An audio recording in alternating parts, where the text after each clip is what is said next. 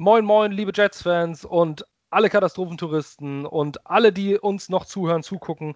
Ähm, wir sind in der Bye-Week. Es ist Montag und wir haben nicht verloren. Deswegen sind wir alle furchtbar gut gelaunt. Ähm, es gab keine Niederlage. Äh, eine der schönen Dinge am Jets-Leben, vor allem aktuell, die Bye-Week. Ähm, wir haben in der Facebook-Gruppe Gangrene Germany, wenn ihr dort noch nicht Mitglied seid und uns trotzdem zuhört und Jets-Fan seid, äh, kommt da rein. Gangrene Germany, ganz einfach unter den Gruppen suchen und äh, Beitrittsanforderungen, die Fragen, die man dort beantworten muss, sind nun wirklich keine Wissenschaft. Ähm, dann seid ihr dabei. Äh, dort haben wir Fragen gestellt, Mailback, was euch alles so interessiert. Äh, diese Fragen wollen wir durchgehen. Es sind ziemlich viele Fragen zusammengekommen. Erstmal danke vorab dafür. Ähm, ich begrüße im hohen Norden, noch nördlicher als ich, Per in Kiel. Moin. Moin, moin. Dann in Mannheim, jetzt habe ich es endlich. Letztes Mal habe ich Heilberg gesagt. in Mannheim, John. Moin. Hi. Und nach Paderborn nach Fe äh, zu Felix auch ein herzliches Hallo. Guten Wir Abend. also von oben bis unten in Deutschland verteilt. Ähm, Österreich ist leider nicht vertreten, Schweiz ist nicht vertreten, ähm, aber da hören uns auch einige zu, bin ich mir ziemlich sicher. Ich weiß es auch. Ähm, bevor wir zu der Mailback äh, gehen, besprechen wir eine, oder möchte ich auch mal ganz kurze Sache ansprechen bezüglich der Draft-Geschichte.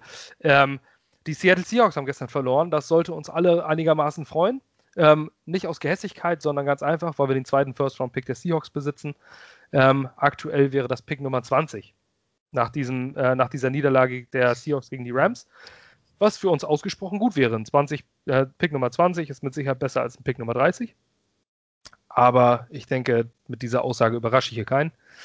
Ähm, Jamal Adams für die Seahawks gestern man liest sich die Stats durch und die, die nur Zahlen gucken, denken sich, wow, zwei Sacks und ein Forced Fumble. Zwei, äh, irre gut. Äh, das ist aber nur, wenn er für, äh, für Pass Rush eingesetzt wird. Ansonsten ist Jamal Adams bisher äh, nicht ansatzweise, nicht mal ansatzweise in Pro Bowl Form, sondern eher das Gegenteil. Er hat sich wieder verletzt.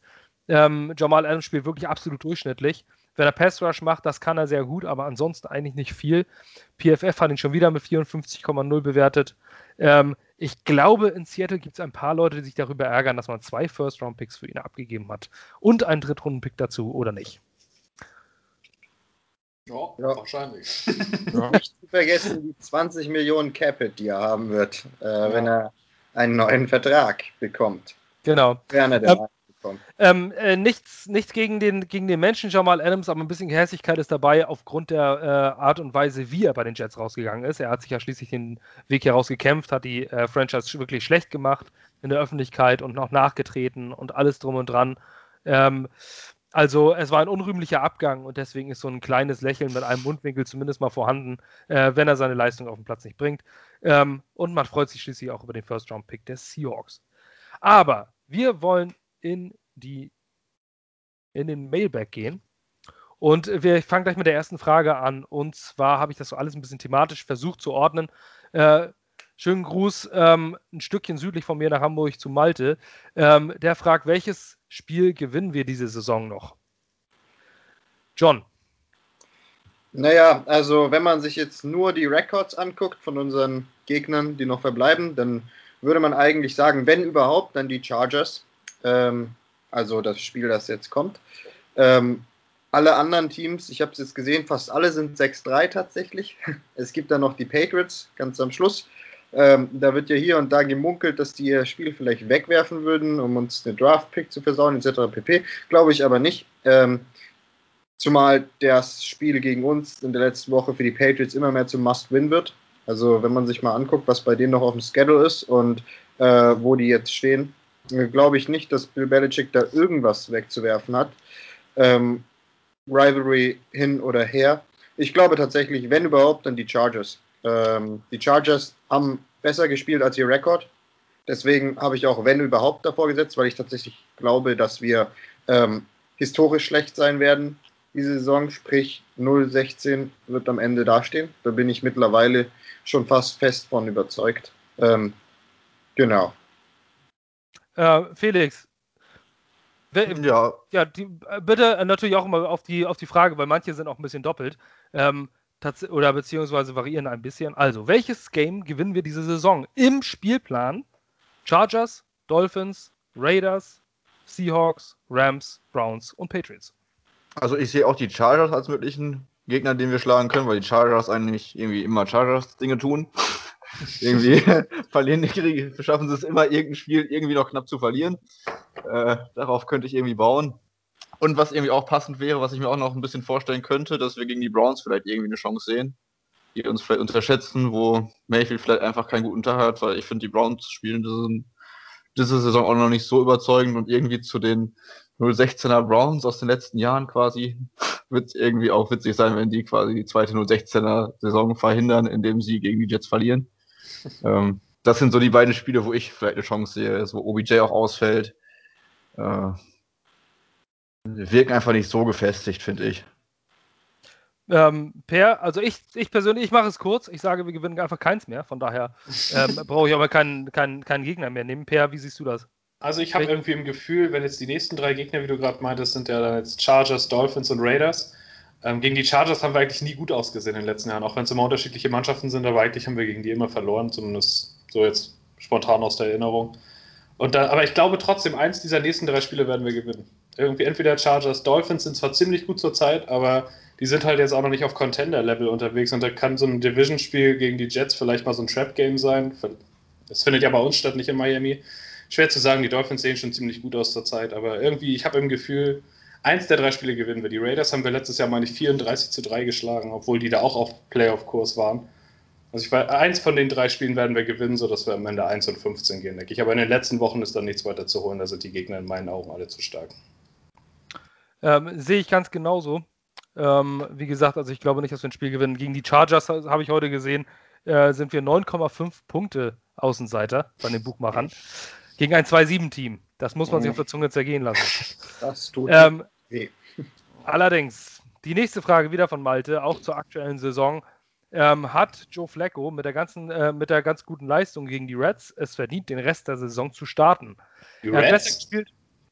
Ja, ja, Ach, oh, sorry. Ich war gerade beim Baseball. Ich dachte schon, wir haben doch nicht gegen Cincinnati gespielt. Nein, Ratten. Ah, okay. ähm, er hat besser gespielt als Sam Darnold in den anderen Spielen. Da würde ich kurz einhaken und anfangen. Ähm, das stimmt, Malte. Ich sehe auch so, dass Flacco im letzten Spiel besser war, aber die Spiele davor hat Flacco in meinen Augen nicht viel geliefert. War Joe Flacco halt typisch Joe Flacco. Ähm, und um es kurz zu machen, im nächsten Spiel passiert es sowieso, weil Sam Darnold erneut verletzt ausfällt. Ähm, die weiteren Spiele, hat es weiterhin, ähm, hat er es denn verdient, Joe Flacco über Sam Darnold mit einem gesunden Sam Darnold starten zu lassen, ähm, Felix? Also ich würde nicht einsetzen. Ich würde dann, sobald Darnold wieder fit ist, Darnold äh, spielen lassen. Alleine um zu sehen, was Darnold noch bringen kann, selbst wenn man ihn traden möchte, das Trade Value zu erhöhen. Und ich fand, ich halt persönlich fand das Spiel von Flecko gegen die Patriots jetzt auch nicht überragend. Das war gut, keine Frage. Ähm, aber ich finde, er hat am Ende auch zwei Fehler gemacht, die den Sieg gekostet haben. Und von, ich bin der Meinung, zwei von den drei Touchdown-Pässen bringt auch Donald an. Ähm, uh. Es, Doch, ich glaube es auch. Doch. Ja, der erst, bei, beim, beim ersten war Perryman ja auch ein Meter vorm Cornerback und der dritte. Wenn er das sieht. Der, das ist, ja, aber den Wurf an sich, den bringt er halt an, ne? Wenn er ihn sieht, dann schon. Und, ja. und, und, den dritten, da liegt der Cornerback ja auch schon auf dem Hosenboden und äh, muss ja den Wurf treffen, vielleicht wir sogar, wenn wir ihn schnell genug sehen. Ähm, ja, und dann hat Flecko im Prinzip am Ende mit zwei relativ schlechten Entscheidungen den Sieg mehr oder weniger so ein bisschen weggeworfen. Von daher finde ich, wird das ein bisschen gehypt, die Leistung noch. Und äh, ich würde auf jeden Fall noch wieder spielen lassen. Per, würdest du, siehst du ein Szenario, wo sich, beziehungsweise ist eher die Frage, die geht ja auch in die Richtung, hat Joe Flacco es verdient, für den Rest der Saison zu starten? Rest der Saison würde ich sagen nicht, aber als ich das, also ich habe das Patriot-Spiel nicht live gesehen, sondern mir danach in 40 angeguckt und da war meine erste Reaktion, das war das kompetenteste Quarterback-Play, was wir die Saison über hatten. Und da im Grunde genommen jetzt klar ist, was mit uns und Donald passiert, nämlich dass er bei uns die Zukunft nicht mehr sein wird, egal wie sympathisch man ihn findet. Der Zug ist nun mal leider abgefahren, er ist in unserer Uniform verbrannt, wenn man so will. Er kann durchaus woanders nochmal was werden, aber bei uns nicht. Also ist, das Szenario am Saisonende ist eigentlich eindeutig. Und deswegen ist es für mich wichtiger, dass die Offense kompetent läuft und das hat sie mit Darnold davor halt einfach gar nicht. Und du kannst halt einen Spieler wie Denzel Mims, vielleicht die O-Line in gewisser Hinsicht, das Running Game, das Ganze so ein bisschen besser auf dem Level halten, sodass die Spieler sich vielleicht noch ein bisschen weiterentwickeln. Dass du noch mal sehen kannst, ob du von Perryman noch ein paar gute Wochen bekommst, ob der vielleicht ein Teil der zukünftigen Planung sein kann. Und gerade für den Denzel Mims finde ich es auch wichtig, dass der Quarterback hat, der ihm den Ball auch dann bringt, auch mal tief vielleicht. Flecko war nicht überragend gegen die Patriots, keine Frage. Er hat den Sieg am Ende weggeworfen mit dieser dämlichen Entscheidung. Aber trotzdem würde ich ihm den Start in den nächsten ein, zwei Wochen geben, selbst wenn Darnold wieder da ist. Es sei denn, Flecko macht jetzt nächstes Spiel hier 9 von 30 für 8 Yards oder sowas, dann natürlich nicht. Aber wenn er weiter auf dem Level spielt, was er gegen die Patriots gespielt hat, würde ich ihn erstmal drin lassen. Weil wir haben nichts mehr zu gewinnen, damit Darnold reinzubringen. Außer, dass er sich vielleicht wirklich mal langfristig verletzt und wir ihn dann nicht mal mehr traden können. Äh, John, an dich erweitere ich die Frage nochmal so zum Abschluss ähm, bezüglich Flecko. Es geht immer nur um Flecko und Sam Darnold. Wir haben aber auch noch einen Mike White dort sitzen äh, und auch einen James Morgan. Ähm, die sitzen da gut. Ja, natürlich, aber ein James Morgan, man hat einen Viertrunden-Pick investiert und, ähm, und ich würde es zumindest in Woche 16, 17 mal überlegen, äh, wenn du ohnehin schon 0-14 stehst, ähm, warum schmeißt du den Jungen nicht mal rein? Du hast einen Viertrunden-Pick investiert, ansonsten ist es ein absolut verschenkter Viertrunden-Pick. Ähm, mit dem Viertrunden-Pick kannst du mehr, mehr äh, picken als ein Backup-Quarterback. Du kannst jedes Jahr einen neuen Backup-Quarterback auf den Markt holen.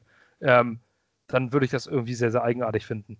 Ähm, ja, John, hat Flecko es verdient, den Rest der Saison zu starten? Was möchtest du? Naja, sagen wir es mal so. Also, ganz ehrlich, Ryan Fitzpatrick hatte eigentlich auch verdient, für die Dolphins weiter zu starten. Da hat er schon recht gehabt, als er damals gesagt hat, er fühlt sich so ein bisschen verarscht. Ähm, hat Joe Flacco es verdient? Ähm, ich finde tatsächlich ja. Also, ähm, Per hat es eigentlich am besten zusammengefasst. Ähm, unter Flacco gegen die Patriots haben wir das beste, eigentlich die, die beste Offensive gesehen äh, dieses Jahr, ähm, die wir eben, äh, die wir aufgestellt hatten. Also das beste offensive Gameplay. Und ähm, das hängt vor allem damit zusammen, finde ich, dass Joe Flacco was hat, was Sam Darnold überhaupt nicht hat. Ähm, und zwar Coolness. Und das ist schon immer sein Trademark gewes gewesen. Da muss man nur ein paar Baltimore-Fans fragen. Joe Flacco war schon immer cool und das hat man gemerkt. Ähm, er hat schon immer ähm, Ruhe bewahrt, wenn alles um ihn herum zusammengebrochen ist, inklusive ihm selber. Ähm, und ich finde schon, dass es verdient hätte, aber wir sind in der NFL. Und in der NFL passiert nicht immer alles so, wie man es verdient hätte, sondern in der NFL ist es ein knallhartes Business. Und deswegen glaube ich nicht, dass Flecko, ähm, sobald Sam Darnold gesund ist, wieder startet und finde das auch richtig. Weil was gewinnst du mit einem startenden Flecko? Äh, klar, wenn du Adam Gase bist, gewinnst du vielleicht noch ein paar Siege, aber die Jets-Franchise ist nicht, in Klammer mehr, Adam Gase. Ähm, Joe Flacco wird, ähm, ist 35 Jahre alt, der bleibt nicht bei uns, der wird, ähm, der wird vermutlich nächstes Jahr nicht mehr bei den Jets aus, auflaufen. Ich würde dann eher einen James Morgan beispielsweise spielen. Basti hat es schon gesagt eigentlich, Viertrunden-Pick, man muss zumindest mal sehen, was man hat, aber tatsächlich ist genau die gleiche Begründung auf die, die ich anführe, wenn ich sage, dass ich Sam Darnold starten will, weil wir nämlich ähnlich wie die Dolphins in einer ganz, in einer ähm, oder die Dolphins vor zwei Wochen so in der gleichen Situation sind, weil nämlich die Dolphins damals gesagt haben, ähm, oder es gab Quellen der NFL, die gesagt haben, dass Tour deswegen, also Tour Tagovailoa deswegen startet, weil ähm, die Dolphins wissen wollen, was sie da haben. Falls sie einen relativ hohen ähm, Draft-Pick durch die Texans bekommen. Und wir sind genau an der gleichen Stelle. Wir müssen wissen, was Sam Darnold kann. Wir müssen wissen, was James Morgan kann. Gut, wir müssen nicht unbedingt wissen, was James Morgan kann, aber es wäre mal gut zu, es wäre mal nett zu wissen. So. Und ähm, was wir soll, müssen vor allem gucken, dass Sam Darnold noch ein paar Spielminuten kriegt, dass er vielleicht noch was Gutes zeigen kann, dass sein Trade Value nach oben geht. Oder wir nat vielleicht natürlich Joe Douglas sagt, er bleibt bei Darnold. Jetzt lass uns mal ein Spiel gewinnen. Nehmen wir die Chargers Jetzt gewinnen wir gegen die Chargers. Jacksonville ist awful. Jacksonville, Jacksonville ist fast so schlecht wie wir. Die gewinnen kein Spiel mehr. Jacksonville hat den Tiebreaker. Ähm, so, dann stehst du da und dann kannst du dich zum Beispiel entscheiden. Nimmst du Justin Fields, ähm, fängst einen Neuanfang an, ähm, keinen so klar definierten, sag ich mal. ich muss dich aber kurz unterbrechen. Zu den Fragen kommen wir nachher noch. Also Ach, äh, nimm nicht zu viel vorweg. Okay. Dann, ja, wie gesagt, also er verdient hätte er es bestimmt, aber es wird nicht passieren. Okay, denn darüber geht es jetzt nämlich auch, das kann ich schon fließend übergehen dann zu der Frage, äh, zu das, was du gerade gesagt hast. Und zwar kombiniere ich jetzt zwei Fragen von Stefan C. Äh, ich gehe nicht davon aus, dass es dein voller Name ist, ZE am Ende, aber äh, Stefan und an Lennart Frankenberg. Beide Fragen stelle ich hintereinander, weil sie nahezu den identischen Inhalt haben. Das knüpft an Johns Ausführung an, nämlich meine Frage für den Podcast. Glaubt ihr ernsthaft, die Jets können den Nummer 1 Pick halten? Die Jacksonville Jaguars werden alles verlieren und wir spielen am Ende gegen Bill und seine Jungs. Und Leonard Frankenberg sagt, ich werde das Gefühl nicht los, dass es bei, ähm, dass es bei weitem nicht sicher ist, dass Gaze nach der Saison gehen wird. Ähm, Quatsch. Jetzt habe ich doch Mist gebaut. Die nächsten zwei Fragen wollte ich kombinieren. Also jetzt bleib, bleiben wir bei der ersten bei, von, bei, bei Stefan mit den Jacksonville Jaguars, dass die Jets den Nummer 1 Pick halten. Ich habe gerade bei Twitter reingestellt, den Tank Watch. Ähm, ich sage mal so, wie es ist. Es geht am Ende so, wenn derselbe Rekord ist, geht es um Strength of Schedule. Sprich, zwei Teams stehen dort mit 1,15, nehmen wir mal an, und dann wird geguckt, Strength of Schedule, was bei den Amerikanern immer in Punkt 5, 4, 2 oder sowas gewertet wird. Das ist einfach nur das amerikanische System. 1.000 sind 100 Prozent. Ähm, also sind Punkt 54, 5 zum Beispiel 54,5 Prozent. So kann man das einfach umrechnen. Ähm, das ist die Siegprozentualität ist das ein Wort, Prozentualität? naja, jeden, ja, auf jeden Fall wisst ihr, was ich meine. Ähm, das, äh, darum geht es, ähm, die, der, der Schedule, der die einfachere, den einfacheren Spielplan hatte, sprich, wo die Gegner die wenigeren Spiele gewonnen haben, der kriegt den ersten Pick. Weil der noch schlechter ist als der, der gegen die schwereren Gegner verloren hat. Ähm, lange Rede, kurzer Sinn, die Jacksonville Jaguars haben die stärkere Schedule und das wird am Ende meiner Meinung nach auch so bleiben. Dementsprechend, wenn wir denselben Rekord haben, werden die Jaguars den Pick davor bekommen. Ähm, die Frage dort ist jetzt, ähm, können die Jets den Nummer 1 Pick halten? Per. Ich habe jetzt gerade den Schedule der Jaguars nicht vor Augen, aber Fakt ist, dass sie in fast jedem Spiel, in dem sie sind, zumindest dabei sind. Die verlieren die Spiele nicht auf die gleiche Art wie wir. Also die spielen gegen die Packers halt dann nur 24 zu 20 oder verlieren die Woche davor gegen die Texans nur durch eine fehlende Two-Point-Conversion. Also sie sind zumindest einigermaßen in den Spielen drin. Und wenn das halt so bleibt über die letzten Wochen, ist es schon möglich, dass die auch mal eins gewinnen. Das ist rein von der Wahrscheinlichkeit her. Ob das so eintritt, ich habe, wie gesagt, so, gerade den. Soll ich einmal den Schedule vorlesen? Ja, das wäre gut. Steelers, Browns, Vikings, Titans, Ravens, Bears und Colts. Ja, mit Glück die letzten beiden, ne? Bears Colts, wenn du mit Glück hast, dass da irgendwie einer zwischenrutscht oder so. Die Vikings halte ich jetzt auch nicht für so hot, wie sie gerade sind. Kannst, kannst du haben, dass du eins gewinnst, vielleicht ja, vielleicht nein. Aber die Wahrscheinlichkeit, dass die Jaguars ein Spiel gewinnen, finde ich, ist genauso hoch wie die Wahrscheinlichkeit, dass wir ein Spiel gewinnen. Und wenn du das ungefähr dann gleichsetzt, würde ich sagen, ja, wir werden den First Overall Pick halten. Selbst wenn wir noch eins gewinnen, glaube ich, dass die Jaguars auch noch eins gewinnen. Also, also ich kann es mir eigentlich nicht anders vorstellen. Ich habe auch nicht unbedingt den realistischen Glauben, dass wir noch ein Spiel holen obwohl ich so ein Gefühl habe, aber ich würde sagen, die Chancen, dass wir den First Pick wirklich halten, sind bei über 80 Prozent. Ähm, Felix, die Frage geht weiter mit, und am Ende schließlich spiel, äh, spielen wir schließlich gegen Bill Belichick und seine Jungs. Ähm, deswegen werfe ich die Frage, bevor ich ähm, mich dazu äußere, ähm, einmal weiter. Die Patriots, ähm, denen wird ja immer nachgesagt, dass sie so unglaublich genial sind, dass sie äh, jeden Plan durchblicken. Ähm, ich glaube, verlieren gehört nicht zu deren Plan. Was meinst du, äh, dass Patriots äh, uns diesen Pick versauen könnten, in Anführungszeichen, durch eine Niederlage gegen die Jets? Das glaube ich nicht. Also ich glaube, die Patriots wollen auf jeden Fall auch in die Playoffs kommen. Ist recht, wo es dieses Jahr mindestens eine Mannschaft mehr gibt, je nachdem, wie das mit Corona weitergeht. Und das wird das Playoff-Feld ja nochmal um ein weiteres Team erweitert. Ähm, ich gehe davon aus, die spielen auf Sieg und ich schätze Belichick auch so ein, der will so viel gewinnen, wie er kann. Also so, so schätze ich den Kerl einfach ein. So sieht er am Spielfeldrand aus. Und ähm, jetzt gestern haben sie die Ravens geschlagen. Also wenn die irgendwie in die Playoffs kommen, ist es bestimmt auch immer ein unangenehmer Gegner. Ich glaube nicht, dass Belichick äh, denkt, dass er gegen irgendein Team chancenlos ist. Klar, der wird so realistisch sein und denken, okay, wenn es gegen Kansas geht, sind wir Außenseiter. Aber ich glaube, der ist auch von sich selbst so überzeugt, dass er sagt, wenn wir in die Playoffs kommen, haben wir gegen jeden zumindest irgendwie eine Chance, ein Spiel zu gewinnen. Und das wird er nicht äh, gegen uns aufs Spiel setzen, nur um zu sagen, okay, dann picken die Jets jetzt nicht an eins, sondern an zwei. Das, das glaube ich nicht, dass da der Hass oder was auch immer einer anderen Franchise gegenüber so tief sitzt. Nein, das kann ich mir auch wirklich, nur, wirklich nicht vorstellen, denn äh, Bill Belichick ist ein True, True, True Professional. Und es ist einfach, es ist einfach absurd in meinen Augen der Gedanke. Äh, die Patriots sind aktuell, denn, wie du es gesagt hast, sie haben die Baltimore Ravens geschlagen, ähm, sind zwei Siege hinter einem ähm, Playoff-Spot. Ähm, das sind natürlich zwei Siege, aber zwei Siege sind schnell geholt, wenn irgendein Team mal eben zwei verliert. Ähm, Vor allem, wenn eins davon gegen die Jets jetzt noch ist. ja, eben. Und, ähm, und so wie auch, äh, so wie jetzt auch beim Monday Night Game gegen die Patriots gesagt wurde, die Patriots, sie wollen ja verlieren, die standen da mit, mit äh, 3-5. Ähm, nee, gar nicht, war mit 2-5. So, da ist noch alles drin. Und man glaubt doch nicht wirklich nicht, dass ein Bill Belichick, ähm, der schon irgendwie fast in Richtung 70 geht, ähm, jetzt hier noch ein Spiel verliert um den nächsten Rebuild mit, was, wo, warum denn? Die Patriots werden ähm, irgendwo zwischen, zwischen 5 und 15 picken, äh, wenn sie so weitermachen. Was, was bringt dir eine Niederlage und den Jets dann irgendwie ein Quarterback? Das halte ich für eine absurde Verschwörungstheorie, bin ich ganz ehrlich.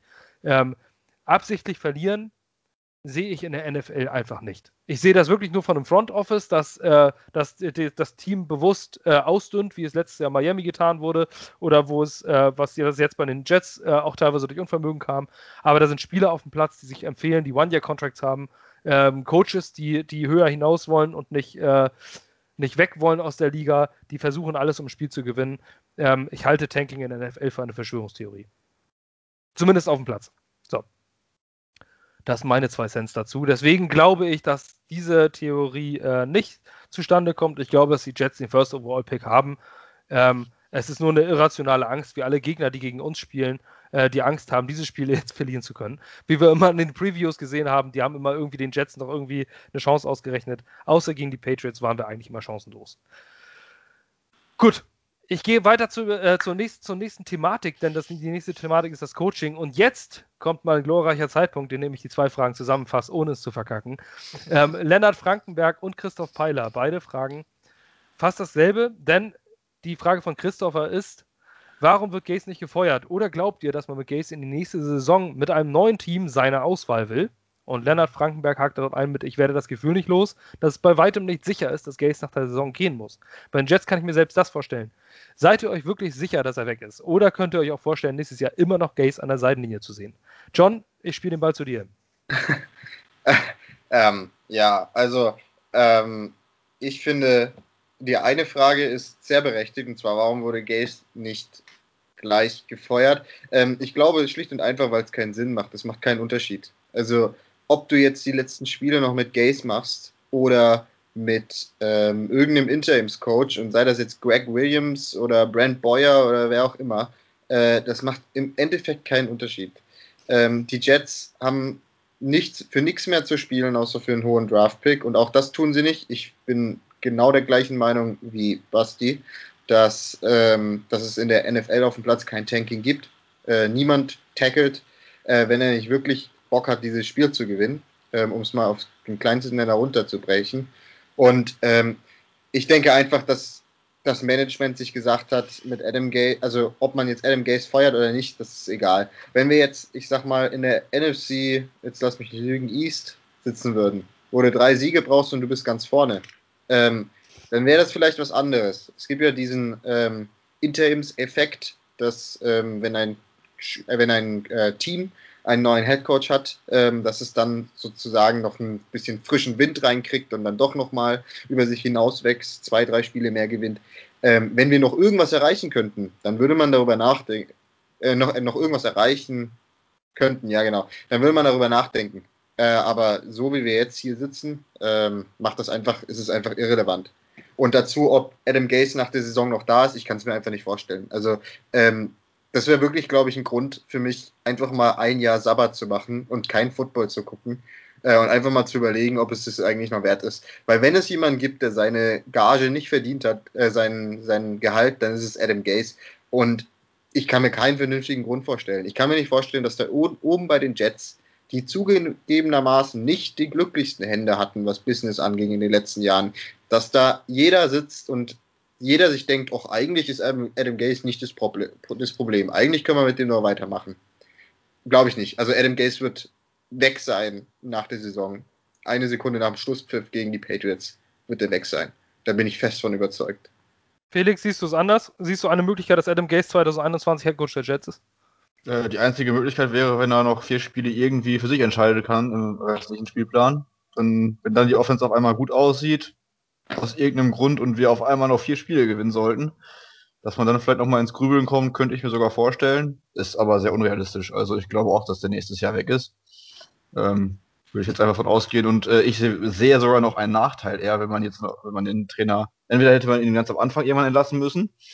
Jetzt so mittendrin macht das überhaupt keinen Sinn mehr, weil ja auch jeder Spieler sich dann nochmal auf ein neues Playbook einstellen muss.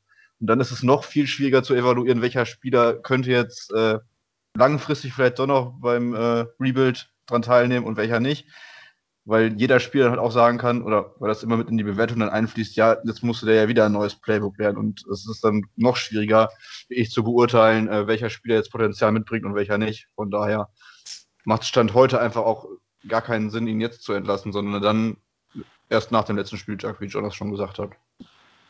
Per, äh, zum Abschluss auf, ähm, auf einer Wahrscheinlichkeitsskala von 1 bis 2. Wie hoch siehst du die Wahrscheinlichkeit, dass Case entlassen wird? Also, mit Wahrscheinlichkeit kannst du das nicht beziffern, aber ich sehe es ehrlich gesagt grundsätzlich ganz anders als ihr beide. Erstmal, es hätte, es macht jetzt noch Sinn, es hat vor fünf Wochen Sinn gemacht, es hat vor Woche 1 Sinn gemacht, Gaze zu entlassen. Denn diese Sache mit dem Playbook ist nicht ganz inhaltlich korrekt, es würde sich nicht ändern, weil es nicht möglich ist. Du kannst kein neues Playbook implementieren. Wer auch immer danach der Playcaller ist, auf welch auf beiden Seiten des Balles, würde aus demselben Playbook callen, nur halt vielleicht mit Fingerspitzengefühl, mit ein bisschen mehr Gameplan dahinter, mit einer besseren Idee, die Leute einzusetzen nach ihren Stärken. Dass das Playbook sich nicht ändert, ist klar. Es würden immer noch ähnliche Konzepte dabei sein und alles. Nur Playcalling ist halt nicht so, nur unbedingt so, dass du da was an die Wand malst, was vorher noch nie einer gesehen hat. Das ist jetzt nicht unbedingt der Fall. Das geht einfach darum zu wissen, wann setze ich welche Spieler wie ein, damit sie den größten Weg zum Erfolg haben oder die größte Chance, was richtig zu machen. Und das kann Adam Gaze einfach nicht. Er setzt seine Spieler nicht nach seinen Stärken ein. Das hat er letzte Saison nicht getan, das hat er bei den Dolphins vier Jahre lang nicht getan. Das also der erste Punkt, ihn zu entlassen, war eigentlich nach dem Broncos-Spiel, als wir da dieses Thursday Night Game verloren haben. Und die Art und Weise, wie wir verloren haben, hätte jede Woche eine Entlassung gerechtfertigt. Dass du das als Besitzer einer Franchise mit Millionen von Fans überhaupt durchgehen lässt, so etwas auf dem Feld passieren zu lassen, ohne zu reagieren, ist auch heute immer noch eine Schande. Und das ändert sich auch, dass man ihn dann auch nach der Bye Week nicht entlässt, weil wir ausnahmsweise mal das beste Spiel der Saison hatten, finde ich trotzdem nicht nachvollziehbar. Denn du kannst das einfach nicht tolerieren als Besitzer, finde ich zumindest. Die Chance, ob er nächstes Jahr noch Headcoach ist, logisch nicht zu erklären. Also es kann eigentlich nicht sein. Aber es ist auch nicht logisch zu erklären, dass er noch Headcoach ist, finde ich wenigstens. Man kann natürlich sagen, es macht wenig Sinn, denen nochmal eine neue Stimme ins Ohr zu geben, den Spielern. Das bringt die nur noch mehr durcheinander. Das sehe ich aber nicht so, weil es eigentlich nichts gibt, was noch schwächer sein könnte als das, was Gaze produziert. Und also ich glaube nicht, dass er nächstes Jahr noch da ist. Das Einzige, wovor ich ein bisschen Angst habe, ist halt die Tatsache, dass Joe Douglas als Close Friend zu ihm gilt. Leute, dass die eine Verbindung zueinander haben. Und wenn die Johnsons sagen, hier, wir müssen erst unsere Ownership-Sachen wieder klären, dass wir das alles wieder hintauschen, Douglas entscheide du mal, was passiert. Und er dann tatsächlich sagt, ich gehe mit Gaze ins nächste Jahr, weil ich einen Kader zusammenbauen will, der noch besser zu dir passt. Aber wie du schon sagst, die Chance, dass das passiert, weil es einfach inhaltlich nicht zu erklären ist für mich, liegt bei vielleicht 2%. Ich glaube es aber nicht. Aber wie John schon sagt, wenn es passiert, dann bin ich ein Jahr raus, was Jets Football angeht. Das würde ich mir nicht angucken. Das ist die Zeit nicht wert. Und ich glaube, das ist auch der Tenor am Ende. Ähm, also meiner Meinung nach ist auch die Wahrscheinlichkeit 2% schon hochgegriffen. Ähm, ich sehe das genauso wie diese ir irrationale Angst, den äh, First Overall Pick zu verlieren. Ähm, es ist natürlich alles, woran man sich jetzt äh, Hoffnung macht. Ähm, wir haben nächstes Jahr einen neuen Head Coach, da bin ich mir total sicher. Und ähm, dafür würde ich das würde ich sogar eidesstattlich versichern lassen. Ähm, lasst euch nicht zu viel Angst machen da draußen. Ähm, auch zu der, ob der Trevor Lawrence kommen will, kommen wir nachher auch noch. Ähm, zu der Antwort, ähm, Adam Gase wird 2021 kein Jets Hedge Coach sein, vermutlich noch nicht mal ein Coach in der NFL. Da bin ich mir relativ sicher. Es geht weiter und zwar auf die andere Seite des Balles, auch mal interessant, nämlich von Matze, Matze G aus M. Äh, schöne Grüße an dich. Ähm, aktuelle er fragt aktuelle Spielweise der Defense, aggressive und sehr tiefe Tackles, Ausdruck der Frustration oder Handschrift von Greg Williams. Ähm, da würde ich gleich einsetzen, weil Defense man gerne, äh, da ja ganz gerne mein Thema ist. Ähm, ich gehe davon aus, dass du die aggressiven Tackles oder auch die äh, eklatant hohen äh, Roughing the Passer Penalties meinst. Ähm, ich würde aber noch ein Stückchen weitergehen und lese da noch ein bisschen die Coverage raus. Ähm, die Coverage, die die Jets spielen, ist nämlich schon eine Handschrift von Greg Williams, denn er spielt diese typische Band, Butter und Break Defense, was auf Deutsch nicht brechen heißt. Ähm, man lässt immer wieder kurze Yards zu, man lässt den Gegner auch übers Feld marschieren, man lässt bewusst die kurzen Yards zu, um am Ende einmal die Falle zustampfen zu lassen oder in der Red Zone ähm, dann dicht zu machen. Das hat Greg Williams in den letzten Jahren in seiner Coaching-Karriere immer sehr, sehr gut gemacht. Ähm, hat zwar relativ viele Yards zugelassen, aber in der Red Zone Percentage zum Beispiel war er sehr gut. Ähm, das ist also die Handschrift von Greg Williams in seiner Tampa 2 Defense, also viel ähm, punktuelle Blitze setzen. Ähm, das ist seine Handschrift. Die Tackles, die aggressiven Tackles, ähm, glaube ich, dass die viele Fans immer noch diese Bounty Gate-Geschichte nicht vergessen haben und dadurch Greg Williams immer in Verbindung mit dreckiger Spielweise zählen. Ähm, kann ich persönlich nicht ganz nachvollziehen. Da sind erwachsene Männer auf dem Platz, ähm, die sich von ihrem Coach mit Sicherheit nicht so anstacheln lassen, total brutal vorzugehen. Ähm, ich glaube, es ist einfach ein undiszipliniertes Team. Dieses ganze Team ist ähm, nicht unter Kontrolle. Die, die Teams schauen nicht zu ihren Coaches auf. Ähm, die versuchen, äh, natürlich ist Frustration. Ähm, jeder kennt das von seiner eigenen, äh, aus seiner eigenen Karriere. Wahrscheinlich wird hier nicht jeder immer nur Erfolg gehabt haben. Wenn du mal eine ganze, eine ganze Saison nur auf, die, nur auf die Fresse kriegst, nur verlierst, sei es äh, Fußball-Kreisliga oder auch im American Football, ähm, dann steigt der Frust irgendwann und dann, äh, jeder kennt das, wenn du mal richtig sauer wirst, dann schlägst du über die Stränge und das, glaube ich, ist hier der Fall. Ich würde das nicht Greg Williams in die Schuhe schieben, auch die Roughing the äh, Passer Penalties nicht unbedingt. Ich glaube, das ist ein Fehler im Gesamtkonstrukt, einfach die Frustration, weil man einfach nichts gewinnt. Sieht das jemand anders? Ich sehe es anders. Ja. Also ich glaube, das ist so eine Mischung aus beidem, weil Bounty Gate, das ist schon heftig, wenn da wirklich ein Defensive Coordinator eine Liste hinhängt, out for season, so und so viel tausend Dollar für den Spieler, der das erreicht und so weiter. Ähm, und ich persönlich glaube nicht, dass sich ein Mensch so von alleine ändert, wenn er keine, kein besonderes Erlebnis hat. Und ich glaube, das hatte Williams nicht. Das kennt man ja von sich selbst, keine Ahnung. Äh, bist geblitzt, dann fährst du trotzdem wieder zu schnell. Also da, damit du da irgendwas änderst, muss schon was Radikales passieren. Und wenn der damals so eine Einstellung gehabt, einen Tag gelegt hat, wirklich quasi wie so Kopfgeldjagd auszurufen, glaube ich nicht, dass sich da ganz viel in der Einstellung geändert hat. Das wird jetzt vielleicht ein bisschen cleverer gemacht und das wird jetzt vielleicht nicht ganz so unfair gemacht, aber ein Greg Williams wird ja auch frustriert sein. So, das lebt er ja dann auch sein, seinen Spielern vor. Und ich glaube, das ist schon teils, teils. Dass das auch schon ein bisschen, ein bisschen auch Greg Williams äh, ja, äh, Art und Weise ist, dann vielleicht auch mit den Spielern dann umzugehen und zu sagen, ja, und wenn, dann geh halt richtig rein, das muss dem anderen richtig wehtun und so. Aber also gut, ich, das ist auch American Football, das muss auch ein bisschen wehtun. Ja, ja, klar, das muss ein bisschen wehtun, muss das auf jeden Fall, aber ich glaube trotzdem auch, dass äh, es da andere äh, Koordinator gäbe, die sowas dann äh, ja, disziplinieren würden oder wie auch immer, wenn ähm, ja, unfaires Spiel an den Tag gelegt wird das kannst du ja schon in den Griff kriegen. Also da würde ich jetzt nicht sagen, dass äh, das nur an, an Spielermaterial liegt. Aber ganz davon ab, ich muss dazu aber auch sagen, ich finde, äh, abgesehen von ähm, natürlich ein paar Roughing the Passer Penalties, finde ich die Jets jetzt nicht übermäßig unfair, diese, diese Saison aktuell. Also ich fand jetzt viele dreckige Aktionen waren nicht wirklich dabei. Meiner Ansicht nach. Nicht so, dass man sagt, mein Gott, ist das ein unfaires Team. Wie jetzt sag ich mal, 1990er italienische Nationalmannschaft oder sowas. nee, ähm, ich würde direkt über, übergehen in die nächste Frage, die geht nämlich auch zum Coaching und zwar auch wieder zu Greg Williams. Äh, von Felix Richter, spannend ist auch die Frage, ob Greg Williams eine Zukunft als Defense Coordinator hat oder ob man gesamt, gesamten Coaching-Staff auswechseln sollte. John. Also ich finde, ähm, ich finde es immer schwierig, äh, Koordinator zu behalten, wenn du den Head Coach austauschst. Ähm, andersrum ist okay. Ähm, du kannst mal einen Koordinator austauschen, auch einen, der dann nicht zum Headcoach befördert wird. Aber ich halte es für schwierig, wenn du einen ähm, Teil von dem Coaching-Staff Staff behältst. Ich glaube, es muss tatsächlich ähm, ein relativ umfangreicher Overhaul sein. Und das würde auch Greg Williams ähm, mit einbeziehen. Ich muss dazu aber sagen, dass ich, äh, unvor, äh, dass ich vor, voreingenommen bin. Ich bin überhaupt kein Fan von dieser Band äh, Don't Break Defense, die Basti angesprochen hat. Ich mag das einfach nicht. Ich mag das die anzugucken. Ich finde das auch irgendwie nicht, keine Ahnung, also ist nicht mein Ding einfach. Ähm, aber unabhängig davon, wenn ich jetzt versuche, einen relativ klaren Blick, ungetrübt Blick drauf zu haben, ich würde komplett rein Haus, äh, also komplett ähm, den kompletten Coaching-Staff erstmal ausschmeißen. Auch Brent Boyer. Also ähm, der hat ja, der wird ja von vielen sehr hoch gelobt und so weiter. Ähm, der ist ja auch noch von der Bowls Ära sozusagen übrig geblieben. Aber ich finde, äh, wenn du aufräumst, dann sollst du richtig aufräumen. Ähm, sonst kannst du in zwei Jahren wieder anfangen. Und da kommt auch ein Greg Williams mit rein. Unsere Defense hat sehr nachgelassen dieses Jahr, ähm, zumindest meinem Empfinden nach. Ich habe die Zahlen nicht im Kopf, aber äh, wenn ich mir das so angucke, und ja, der ist ebenfalls ein, jemand, der gehen sollte, finde ich. Ähm, Per, siehst du noch irgendwelche Leute ähm, oder muss der gesamte Coaching-Staff gehen?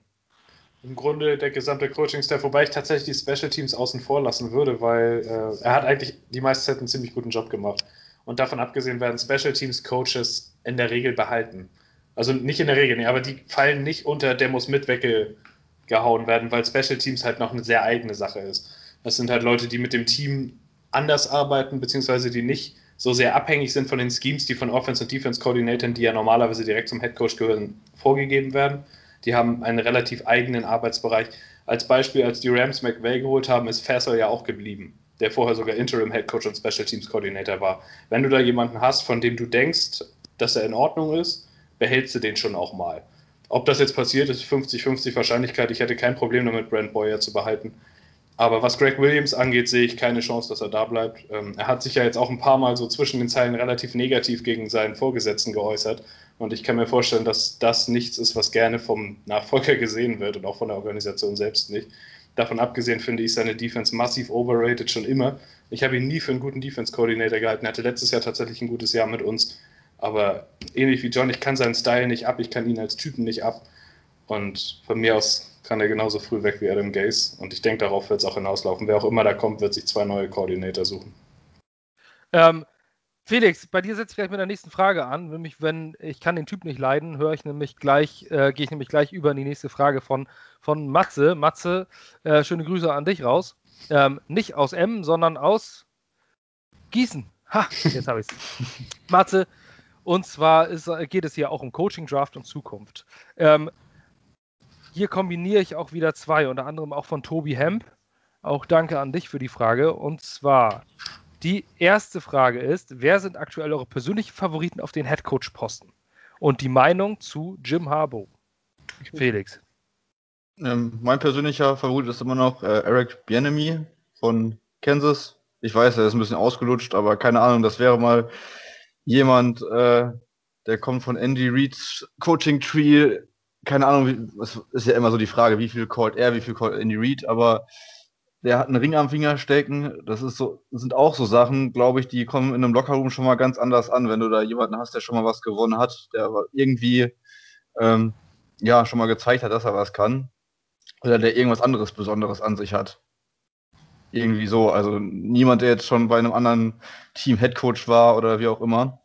Ähm, deswegen wäre ich dafür. Ähm, und äh, ich wäre, kurz nochmal zurückzukommen zu der anderen Frage, dafür, dass sich dann auch der neue Head Coach äh, aussuchen darf, wen er als Koordinator eventuell behalten wollen würde oder ob er halt äh, ganz aufräumen will. Das sollte der neue Head Coach entscheiden. Und äh, ja, Jim Harbaugh, ich finde, äh, die letzten Jahre würden nicht äh, rechtfertigen, einen Head Coach aus ihm in der NFL zu machen. Ja. Das ist meine Meinung. Also das ganz kurz abgehandelt. Äh, der ist für mich außen vor. Dann eher noch, ich komme gerade nicht auf den Namen, der Offensive Coordinator von den Bills. Ähm, Ja, genau, den finde ich auch äh, sehr interessant. Ähm, ich bin nicht so ein Fan eigentlich davon, die College. Äh, aber dann, aber Favorit ist Eric Bianemi. Ja, genau. Um zum Punkt weil, zu kommen. Ähm, das genau, Favorit. weil das würde ich jetzt nämlich bei den persönlichen Favoriten lassen. Äh, denn ja. ich glaube, da haben wir fast alle unterschiedliche. Ähm, genau das, was du gesagt hast, ähm, mit, der, mit dem Coaching-Staff aussuchen, finde ich, ist ein guter Punkt. Ähm, denn da möchte ich auf meinen Favoriten zu sprechen kommen und der heißt Joe Brady und ist der Offensive Coordinator der Carolina Panthers. Ähm, der ist handpicked worden von Matt Rule. Man soll sich mal zurückerinnern an die Jets. Matt Rule war bei den Jets, hätte den Job bekommen, hat ihn aber nicht bekommen, weil er seinen Staff selbst aussuchen wollte und die Jets wollten eine, äh, ein Wörtchen mit, mitzureden haben. Harbo hat, ähm, Quatsch, Matt Rule hat diese Freiheit in Carolina bekommen und hat sich Joe Brady ausgesucht, der Wide Receivers Coach und Passing Coordinator der LSU Tigers, womit er daran beteiligt war, die, eine fast schon historisch gute LSU, oder es war sogar eine historisch gute LSU Offense unter Joe Burrow zu machen. Joe Burrow als One-Year-Wonder zum First Overall-Pick gemacht. War doch kein One-Year-Wonder. Man sieht dieses Jahr in Cincinnati, was er leistet ist unter den Passing-Leadern. Und äh, Joe Brady, ähm, der Offensive Coordinator der Panthers, liefert mit diesen Carolina Panthers, mit dem Material, mit dem Material, das er hat, mit einem Journeyman Quarterback von Teddy Bridgewater über äh, einen Robbie Anderson, das One-Trick-Pony, das jetzt plötzlich aber unter den besten Receiving ähm, Threats der Liga ist, zumindest die besten Zahlen, äh, mit, mit die besten Zahlen aufliefert. Und einer Offense ohne Christian McCaffrey, wo man gesagt hat, die sind im Rebuild, trotzdem eine sehr, sehr ansehnliche Offense. Und auch wenn man sich das gegen Tampa angeguckt hat, da sind teilweise echt sehr, sehr gute Konzepte dabei. Finde ich interessant. Joe Brady ist erst 31 Jahre jung. Ähm, ich finde es mittlerweile ein bisschen abgegriffen, immer wieder äh, Sean McVay zu suchen. Es ist einfach ein junger, innovativer Coach, der aus LSU das gemacht hat, was sie sind. Oder was sie waren. Jetzt ist er nicht mehr da und jetzt sieht man, was LSU leistet, nämlich gar nichts mehr in der Offense. Ähm, das ist mein Favorit und meine Meinung zu Jim Harbaugh hat sich innerhalb der letzten zwei Wochen geändert. Am Anfang habe ich gedacht, oh, das ist aber interessant. Matze, aber nochmal auch für dich jetzt äh, speziell, du hast dir auch Le'Veon Bell sehr, sehr doll gewünscht. Ähm, ich mir seinerzeit auch. Aber wir sollten langsam davon abrücken, die großen Namen ähm, in den Fokus zu nehmen. Jim Harbaugh ist einer dieser großen Namen. Er hat die 49ers in Super Bowl gebracht. Aber umso weiter ich überlege, mit jedem Tag nehme ich mehr Abstand von Jim Harbaugh, ähm, denn der Glanz der Vergangenheit bringt bei den Jets nicht viel. Wir brauchen einen neuen Aufbruch, was Junges und nicht jemanden, der irgendwie schon mal gut war. In also Dallas mein, bringt er übrigens auch nichts, der Glanz der Vergangenheit. Genau, bei McCarthy ist er auch grausig. Meine Meinung zu Jim Harbaugh war mal ja, als es hieß, er, soll, er möchte wieder zurück in die NFL. Mittlerweile ist es bei mir ein klares Nein. Ähm, per, ich übergebe an dich Jim Harbaugh und deinen Coaching-Favoriten. Ja, zu Harbaugh hast du eigentlich alles gesagt. Ähm, das ist für mich absolut kein Kandidat. Er hat bei Michigan absolut nichts geleistet in den fünf Jahren, die er da jetzt Headcoach ist. Die sind so unfassbar enttäuschend die ganze Zeit eigentlich, die er da ist. Äh, in der NFL war er mal gut, aber die Zeiten sind in meinen Augen, wie du sagst, schon vorbei. Der müsste sich erstmal auf dem Level wieder als Koordinator meinetwegen beweisen, damit man das ernsthaft in Erwägung ziehen kann. Ähm, was Favoriten angeht, dieses Jahr bin ich bei der Headcoaching-Suche ein bisschen anders davor. Vor zwei Jahren wollte ich eigentlich nur jemanden, der imstande ist, unsere Offense rund um Darnold zu entwickeln dieses Mal sehe ich es so, ich möchte endlich wieder einen Head Coach, hinter dem man stehen kann, der ein Leader ist, der eine Ahnung hat, wie man sich präsentiert und der eine Winning Culture implementieren kann. Die Jagd nach dem nächsten Hot Coordinator ist in meinen Augen, das bringt dir keinen guten Head Coach unbedingt ein. Das sieht man an vielen Ecken. Das, da sind schon einige Teams mit drauf reingefallen, wir selbst ja auch.